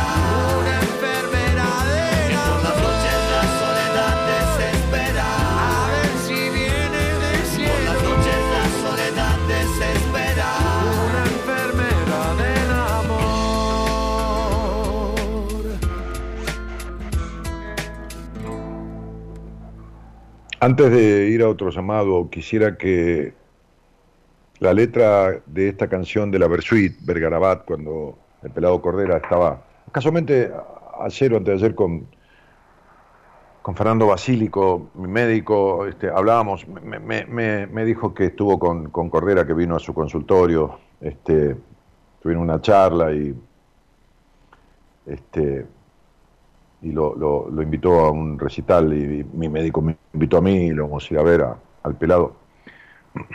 Eh, eh, por supuesto que no conozco todas las canciones del mundo y mucho menos tampoco las canciones de Argentina, pero eh, yo, yo nunca conocí a un autor que como el pelado Correa describa tan profunda y encarnizadamente la humanidad de un ser humano, valga aquí la redundancia, como, como el pelado. Y entonces, a veces escuchamos música, me incluyo, por eso a veces escuchamos, este, pero no registramos lo profundo de una letra. Esperaría que no te asuste, dice esta canción. Esperaría que no te asuste este instante de sinceridad, que es lo que me pasa muchas veces en las conversaciones. Mi corazón vomita su verdad. Es que hay una guerra entre dos por ocupar el mismo lugar, la urgencia y la soledad. La soledad fue tan sombría que no te dejó encontrar tu naturaleza divina. Yo le hablaba a Alcira y le explicaba cómo nació, genéticamente hablando, con qué dones, con qué dotes nació y cómo fue cooptada, castrada, y ahí empezó su relato de su vida. Entonces dice, la soledad fue tan sombría que no te dejó encontrar tu naturaleza divina. La urgencia ganó, dispuesta a penetrarte, prepotente y altiva. La urgencia de la aprobación, la urgencia de la búsqueda del cariño desde afuera. Y entonces dice, por la noche la soledad desespera. Porque por más que hagas por los otros, si no haces por vos, toda esta cuestión aparente y este circo que arma uno en, en derredor o en contacto con los otros, a la noche se acaba. A la noche estás con vos.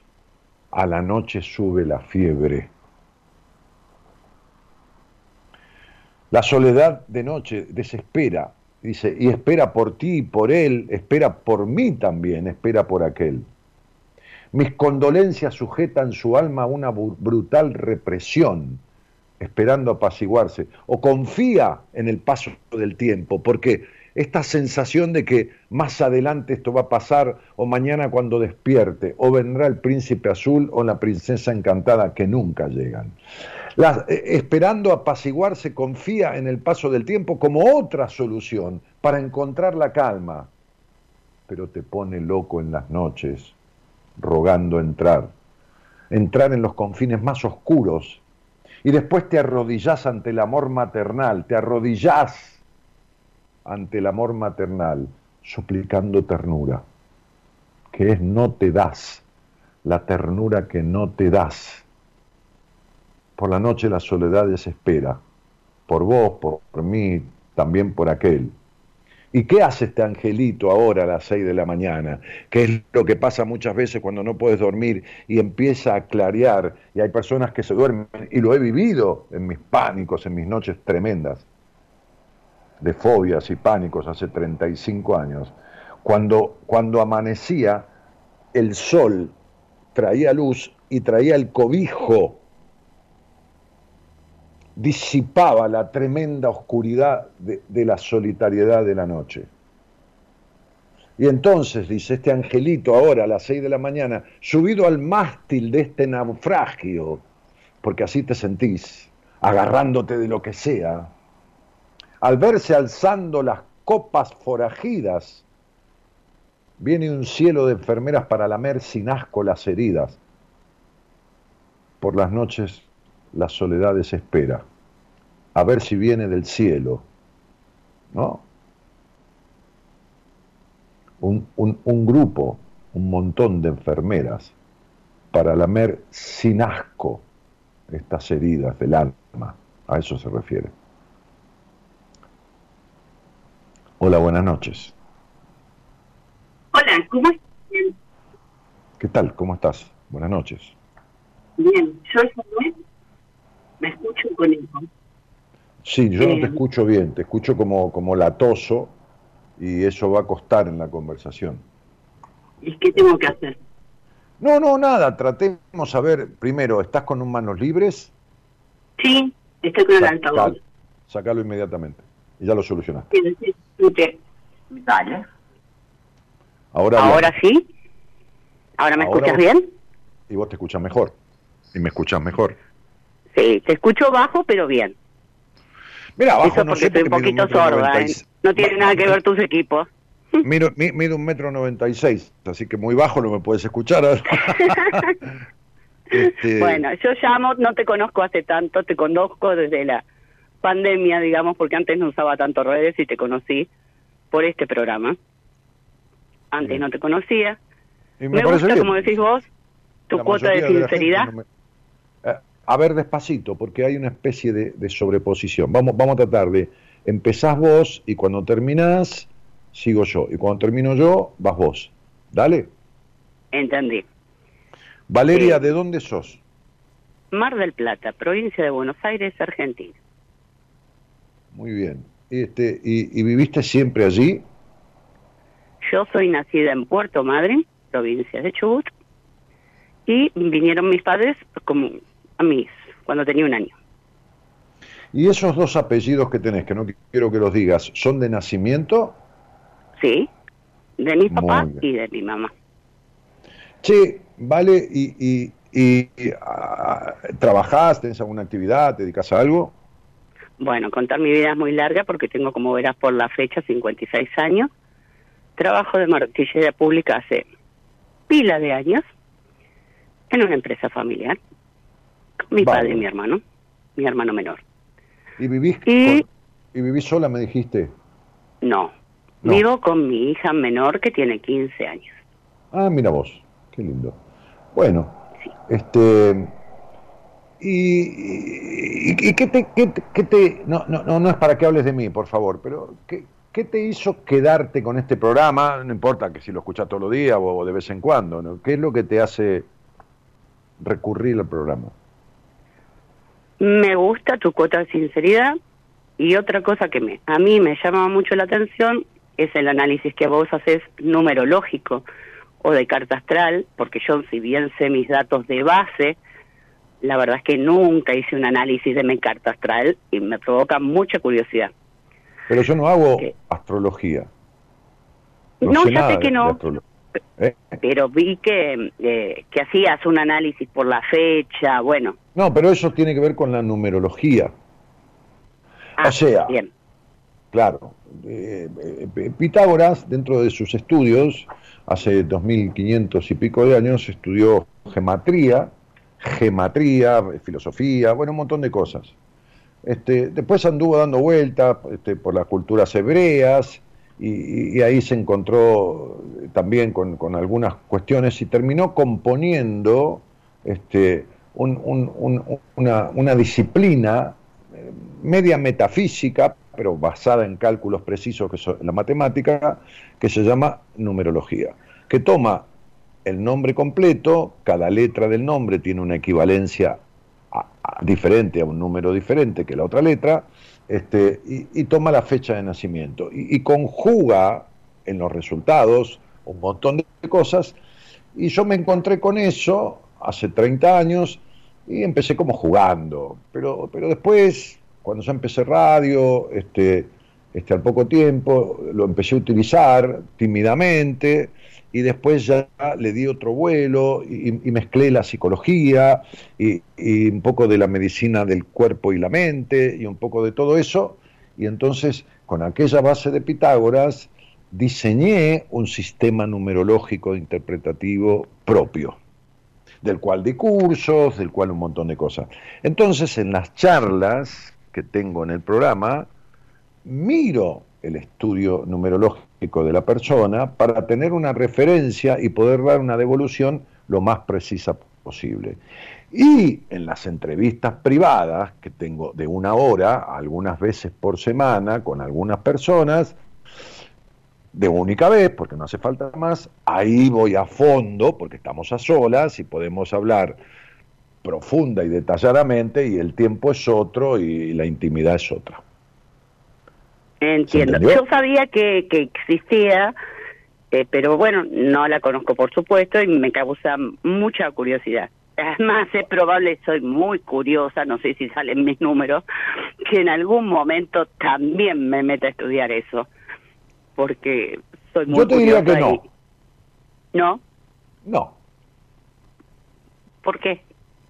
porque si bien vos tenés un alma de bruja, y, y esto no es eh, dicho bruja, viste, con una mujer que el, el marido dice, uy, me, me- me llamó la bruja, no, no lo digo en ese sentido. No, a mí no me cae mal, no te preocupes. No, pero es que no es por ahí, si no te diría.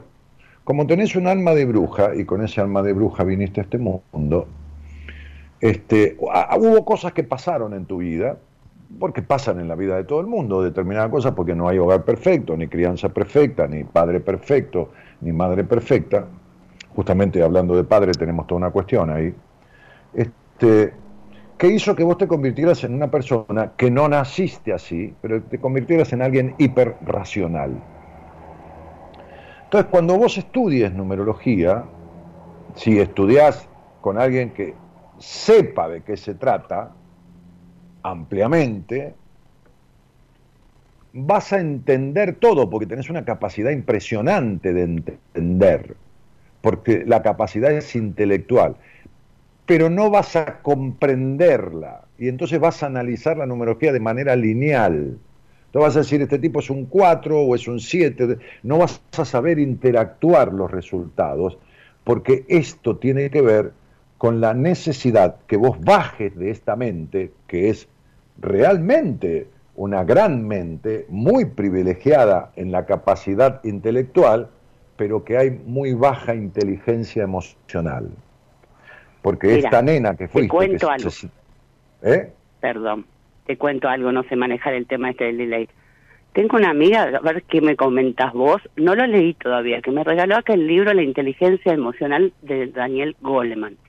Sí, es un tipo que, que, que propuso todo eso y que, y que es un poco el, el- el postulador de lo que tiene que ver con la inteligencia emocional.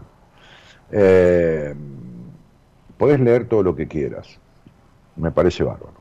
Los libros ayudan a descubrir carencias, lo que no suelen ayudar es a resolverlas. Estamos de acuerdo. Bien. Entonces, este, este, este, este señor que vas a leer es un señor que es, es, este, emblemático dentro de lo que es la inteligencia emocional. Entonces, esta, esta infancia eh, con ciertos conatos de traición que tuviste, este, Ay, hizo que- perdóname. ¿eh? No se escuchó, no se entendió bien, o yo no entiendo bien.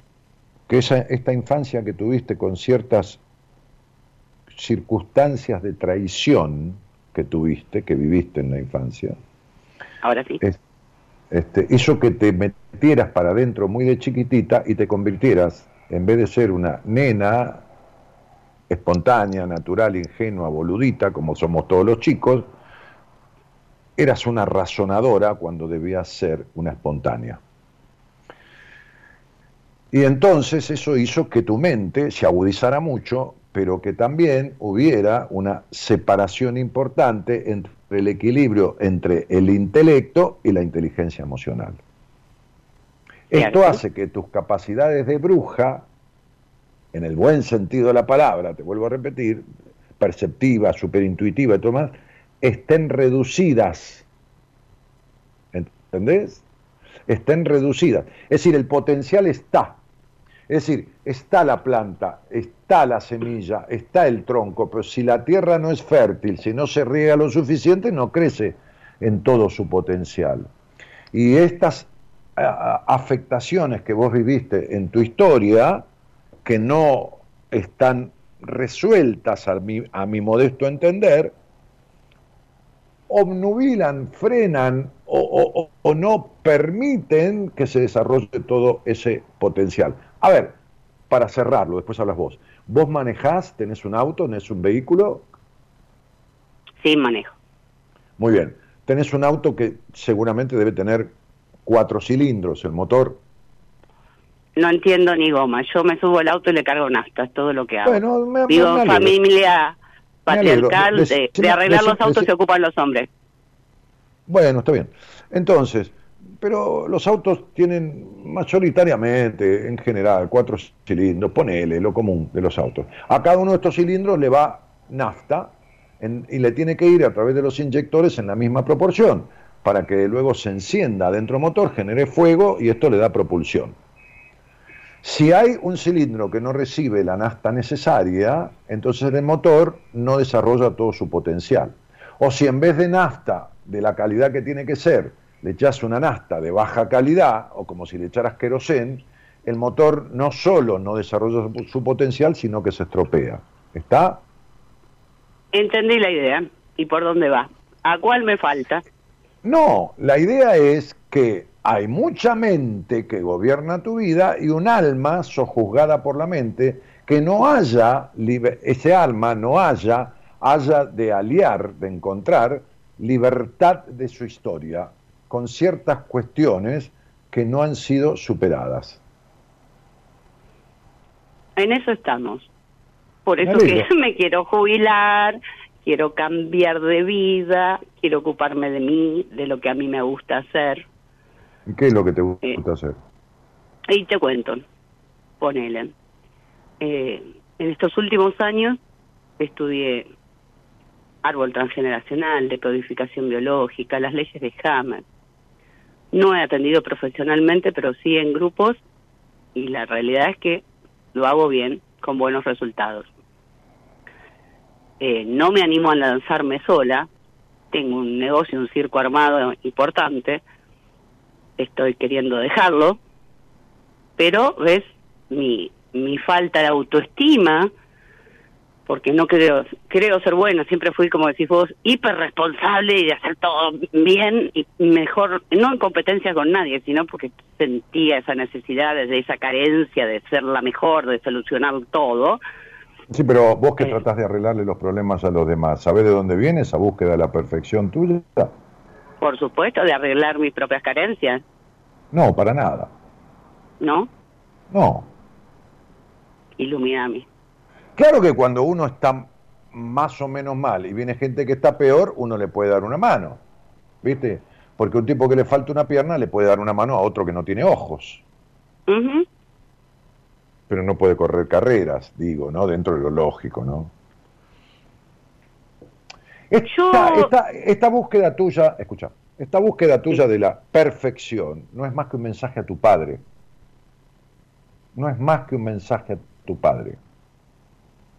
¿Ves, papá? ¿Ves todo lo que puedo y todo lo que soy? ¿Ves que soy perfecta?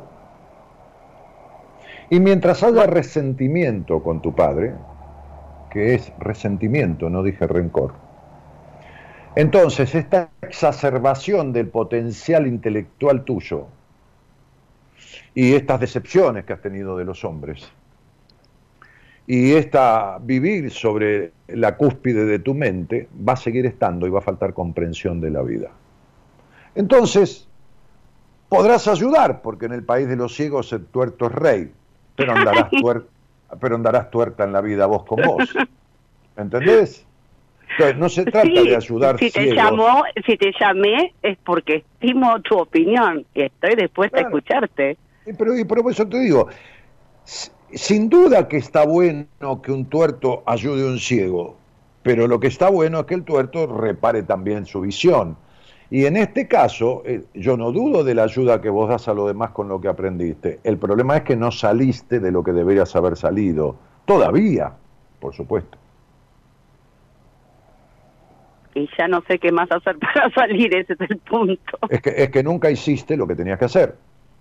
Porque cuando uno quiere mostrar que puede poder con todo, generalmente no recurre a lo que verdaderamente necesita, sino que anda por las periferias. Bien. Porque Hammer es Hammer, ¿viste? Bueno, me alegro. ¿Y, y- y- qué averiguaste? El correlato de lo, de, lo, de, lo, de lo físico y lo emocional. Y después Hammer tuvo sus quilombos y la señora se le cagó muriendo de un cáncer, esto, lo otro. el- eh, a ver, Capaz de unas cuantas cosas. Sí, bueno, eh, era un ser humano. Este, entonces digo,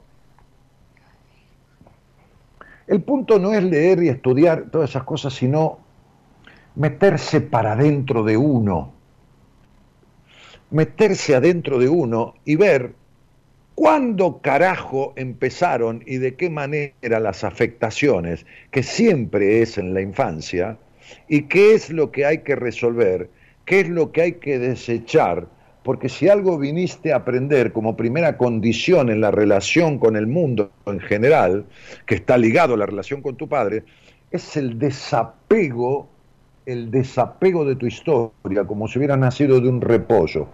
Por eso los terribles enojos que anidan en vos.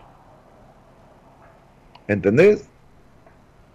Sí, creí que ya enojo ya la había superado la etapa de los enojos.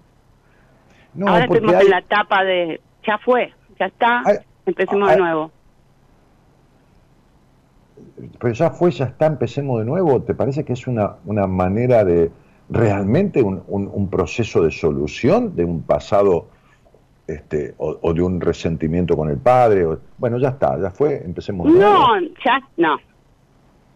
Ya está en el sentido de que pude entender que también tuvieron infancias, vidas difíciles, hicieron lo que pudieron y que estaba a su alcance. Te entiendo perfectamente, pero esa frase, por lo menos conmigo, y tenés todo el derecho a que esa sea tu verdad y levantar esas banderas y yo las mías, no sirve para nada, pero para mí. Porque te doy un ejemplo que siempre repito. Hace poco tiempo tuve una paciente que me dijo, yo pude entender y perdonar a mi padre por los golpes que me daba cuando era chica. ¿Sabes por qué, Dani? Porque me di cuenta que el alcohol, porque el alcohólico, era lo que le producía esa violencia. Y entonces lo perdoné. Y yo le dije, qué bueno, te felicito. Y la nena, me dice, ¿qué nena? La nena tuya. La nena que fuiste, la que recibía los golpes. Porque este tema de vivir de frases hechas, mi padre tuvieron una infancia de mierda, hicieron lo que pudieron. Sí, está bien, pero yo le diría, suponete que el terapeuta mío me hubiera dicho eso. Sí, está bien la puta que te parió, pero arreglame las consecuencias. Para eso estás vos. Porque entonces sería, este, mira, le dijo una psicóloga a una paciente mía, ¿no? Con ocho años de terapia, ¿no? No conmigo.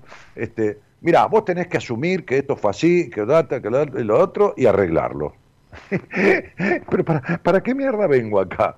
Sería, ¿no? Si después de ocho años me decís eso. Entonces, digo, la frase, eh, yo, eh, mis padres y esto, lo otro, y, hicieron lo que pudieron. No, estoy hablando de mis padres, eh, cuando hablo de eso, mis padres también, pero digo, estoy hablando en general de lo que, de, la- de las frases que se utilizan, Esta- estas frases hechas que no sirven para una mierda. Sirven como una morfina, alivian el dolor del cáncer, pero no lo curan. Este, está bien, sí, hicieron lo que pudieron. pero Sí, a ver. Eh, hicieron lo que pudieron, como la señora de antes, ¿viste que estaba hablando? La madre le metía la cabeza en un tacho con agua. Esto, lo, hicieron lo que pudieron. Fíjate lo que hizo ella con el resto de su vida, hasta hoy. Y tiene más o menos tu edad, digo, un poco menos que vos, digo, 7, 8 años menos. Nada. no era, ne- no era necesario que me lo recordaras, me di cuenta. Y bueno, entonces cosa. digo, claro, porque acá todos aprendemos de todo, ¿te crees que yo no aprendo? Entonces digo, en algún momento vos vas a tener que dejar de estar cerrada con 40 candados en cierto aspecto porque tenés tremendo terror a la traición de los demás hacia vos y poner tu cabeza en algún lado con alguien, pero ponerla de verdad porque no lo hiciste nunca en la vida. Bueno, sí la puse, tal vez no en las manos apropiadas, según tu Sí, yo, te voy a hacer, pero- yo te voy a hacer una pregunta. ¿Alguna vez vos Decime. tuviste verdadera confianza de arranque? ¿Viste cuando uno arranca una relación que arranca despojado de prejuicio? Porque ¿para qué el prejuicio? Eh, Es una pelotudez arrancar con un prejuicio, ¿no? Ah, este tipo es, eh, mide dos metros, entonces como todos los grandotes son boludos, debe ser boludo, ¿no? O este es peticito y la tiene grande. O sea, los prejuicios son todos pelotudos, ¿no? Entonces digo, ¿alguna vez arrancaste una relación vos sin desconfianza por un hombre? Porque vos Sí, una todas. ¿Sí? Ajá. Arrancar, la palabra arrancar, Sí. sí. ¿Y, y cómo te fue? Para. No, mi vida, porque no, no, no, porque vos crees que, te- que arrancaste en la confianza. Si vos analizás todo, mi amor, vos analizás absolutamente todo y razonás absolutamente todo lo que el otro hace, deja de hacer, mira, no mira, etcétera, etcétera, etcétera. Tenés No una mente muy analizo. grosa, pero es Tengo- una mente que tiene a tu alma sometida. Mira vos, No. tu análisis me sorprende. No, pero Porque yo creo que me maneja la parte emocional. Esta es, esto es una, esta es una humilde opinión mía, no es la verdad. Es mi opinión, vale un voto. Cuando vamos a las elecciones, mi voto vale igual que el tuyo. Esta es una opinión. Vos tenés que revisar cómo vivís en general. Y si vos vivís mayoritariamente bien, en bienestar, no hablo de lo económico, que es necesario, en bienestar, pero ni, ni, ni me des pelota, esta charla es anecdótica y se acabó. Listo, olvídate. Es Ahora, lo, si perdón, vos viviste, si vos viviste como yo te lo dije sin que me lo digas, en decepción siempre de los hombres, es que no está sanada la tremenda decepción que tuviste de tu padre. ¿Entendés? Y se repite Eso lo cada vez. ¿Eh? Eso lo entiendo, la decepción del padre, eh, es más, en mi caso fue más de mi madre que de mi padre, pero bueno. Eh, no, tampoco estoy de acuerdo. No, Porque tu papá y tu mamá eran socios. Uno hacía Ah, y, el otro, sí. per- y el otro permitía. no, en es- eso, pero eso, eso, eso, eso no tengo en el pedestal de nadie. Y bueno, no, no, y es- pero, pero mi vida, entonces cuando vos decís, yo entendí que mi padre y ya está, hicieron lo que pudieron, tendría que estar arreglado, pero ves que no está arreglado. ¿Ves que no lo está? bueno, qué bueno que me lo hagas ver. Mañana lo voy a buscar, pasado, y te voy a volver a escuchar. Sí, eh, hacé lo que quieras, pero, pero digo, eh, este, y mira, vos venís acá a una charla y yo te doy sin ningún tipo de limitación, ningún tipo de, de- nada, lo que puedo, lo que tengo para darte, lo que estoy eh, interpretando a través de lo que hago y, y como te dije, esto no quiere decir que sea la verdad, es solo mi verdad y lo que puedo hacer a través de lo que hago hace 30 años, a través de la radio y de lo que hago hace menos años, que yo 15, 17, 18, 20 en persona, ¿no? En persona digo eh, más profesionalmente, pero pero digo desde lo terapéutico primero, de lo psicoterapéutico después. Pero digo eh, mira, hay en tu, en tu nombre, este, este, por supuesto, un potencial muy grande que tiene que ver con lo comercial, ¿no? Este, como muchas ambiciones de, de trasponer fronteras, este, de, de ir más allá de lo, de lo, de lo, de lo Estoy habitual. esperando como- para irme del país, mi amor. Sí, bueno, está bien, te lo estoy diciendo. Este, Pero también hay un número, cierto número, en ciertos lados que falta en, en tu nombre, a pesar de que tenés 26 letras, hay, hay, un, hay tres números que te faltan. Qué loco, ¿no? Hay tres letras que te faltan. A pesar de tener casi la misma cantidad de letras que el abecedario, como hay muchas repetidas, hay tres del abecedario que te faltan. Y esas equivalen a un número dos. Y esto significa una niña que ha padecido cuestiones fuertes, divisiones, escisiones en su infancia, pero una adulta que no ha tenido el tacto y la diplomacia para reparar en la niña y reasociarse con esa niña, reasociarse por la división o por la separación que su historia le produjo a esa niña. Historia en donde esa niña no fue escuchada un carajo creció sin ser escuchada. Cierto, totalmente. Entonces, desde ese lugar, hay cuestiones que uno puede ir mejorando, puede ir acomodando, pero hay otras que necesitan de otras cuestiones, porque cuando se reiteran siempre hacia lo negativo, es que algo no está arreglado. Si yo saco el coche del taller mecánico y cada tres cuadras se para, quiere decir que el, que el mecánico no le arregló la falla. Y si una persona tiene decepciones amorosas continuamente, quiere decir que hay algo que no está resuelto y ese algo tiene que ver con el pasado. Ni que todos los tipos son boludos, ni que vos tenés mala suerte, ni que Dios te castigó. ¿viste? Porque esas cosas... No, totalmente. En Claro. eso sí que no creo ni que yo tenga mala suerte, ni que todos los tipos son boludos, ni hijos de puta. No, Claro, sí, ni como que Dios decís te vos. Creo que estoy reparando alguna falla, como decís vos, algo que no vi. No, no, algo no, es que, no, no está arreglado lo necesario y vas a traer siempre lo mismo. ¿Entendés? Porque, Sí, porque lo, no. lo que no, como, como decía Freud, lo que no se resuelve se repite. Es lógico. Soy consciente y por algo sigo buscando a ver dónde tengo que reparar la falla. Bueno, habrá que ver. En principio, hasta acá llegamos, son las 2 de la mañana y justo terminó el programa, pero, pero, pero no, digo, este, para, para, para, para un debut tenés suficiente. Mira, no hay libertad de tu pasado ni siquiera en la intimidad. Y no puedo entrar en detalles de eso, porque pero la estamos- puta me voy a quedar claro. con la intriga. Buah, Sí, no hay, no hay libertad de tu pasado ni siquiera en la intimidad. ¿Está claro? Creo que, que, que, que a buen entendedor pocas palabras. No hay libertad de pero- tu pasado porque el ejercicio, este, este, eh, o, o- o- o- o la- a ver, los factores, mandatos y cuestiones, implicaciones que quedaron de esa infancia a través de la madre y del padre que convalidó, sesgaron y dejaron mandatos que impidieron hasta el sano y libre desarrollo de los aspectos de tu intimidad. Y ahí ya no estoy hablando de la mujer, estoy hablando de la hembra. Y entonces sería, ¿qué querés que te diga? Hay varias cositas que no están resueltas. Bueno, me voy a contactar para que me recomiendes a alguien. Eh, sí, no, no sé si te recomiendo a alguien o sos una persona para que te atienda yo, este, pero este, me- eh, ha- hay cosas que, que no las, que, que- que hasta, hasta no ver que no puedo, no, no, no las derivo porque creo que son para mí. Pero ese es un tema que proviene después de una conversación que tiene que ser más puntual, más detallada y más a fondo. Bueno, te agradezco Te profundamente. A vos por la, por la, por la posibilidad y la apertura. Te mando un cariño grande. Gracias, muchas gracias. No, hasta luego, hasta luego.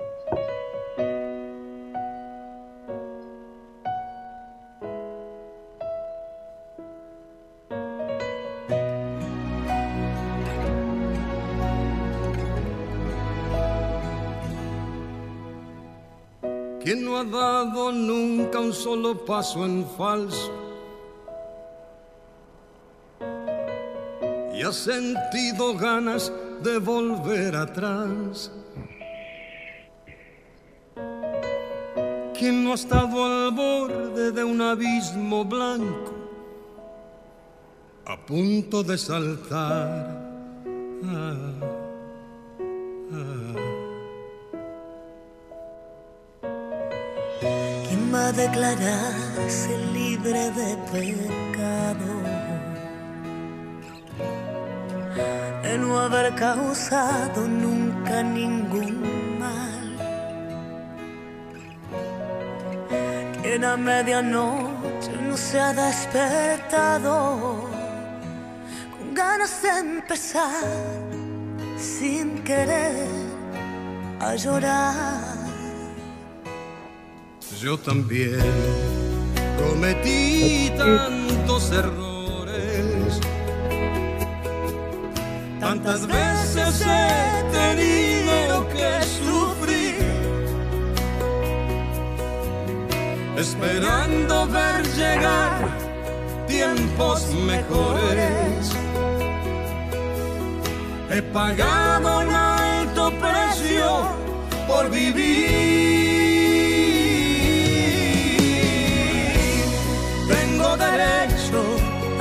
Feliz. Hola Dani, dice María Rosa, María y Adrián de San Luis, Estela dice zona norte, lluvioso también, Alina dice cómo este, admirable es como recordar los nombres de las personas, novedades de los seminarios serán para el 2023, no, a lo mejor el 2022, ¿eh? octubre quizás, diciembre quizás, tenemos fecha reservada, vamos a ver.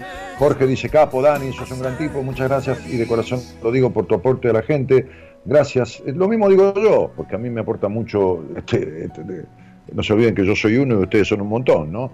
Este, Fernando Godoy dice, Dani, qué bueno volviste a los análisis de numerología. No, cuando estoy, cuando al aire siempre, no volví, lo, lo hice siempre, al aire sí. Este, pero no, no, no, no, no hago poner fechas y esto y lo otro y decir cosas a la gente porque me, me agota terriblemente. Este, eh, Patricia del Yu dice, claro, ¿y cuántas veces le damos nuestro poder a otros sobre nosotros y por eso no accionamos ni modificamos? Este, eh, Jorge dice, deja de fumar, por tu bien lo digo, una alegría volverte a ver. No, no dejo un carajo, Jorge.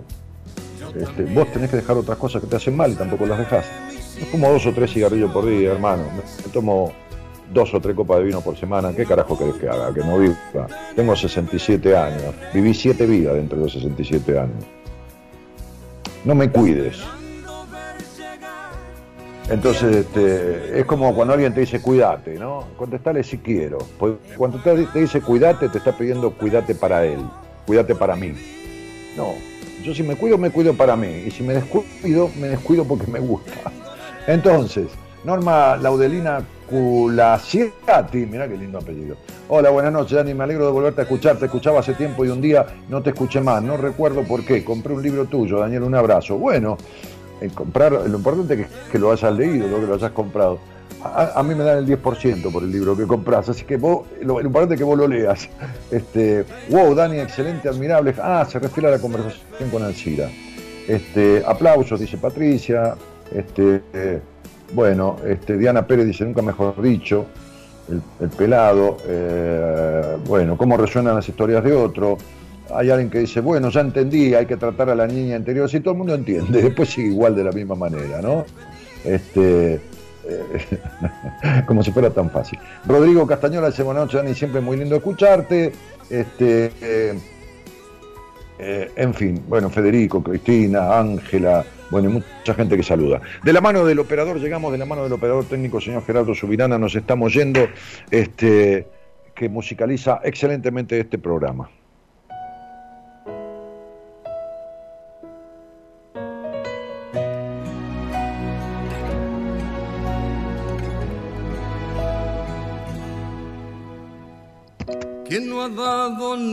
Mañana está el licenciado en psicología de la Universidad de Buenos Aires, profesor de nivel terciario y universitario, don Enrique Audine.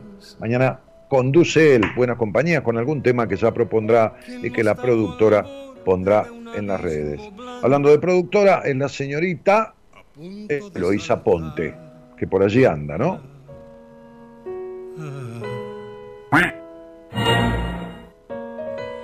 ¿Quién va a declararse libre de pecado? De no haber causado nunca ningún mal. Nadie se puede declarar libre de pecado y que no haya causado ningún mal, aunque sea sin intención, pero lo hemos causado. Bueno, en fin, este, este, hace, 20 hace 29 años y ya unos meses que empecé este programa, este, muy tímidamente en una radio muy chiquitita del Gran Buenos Aires y, no sabiendo cuánto iba a durar, esto ya duró 29 años y pico.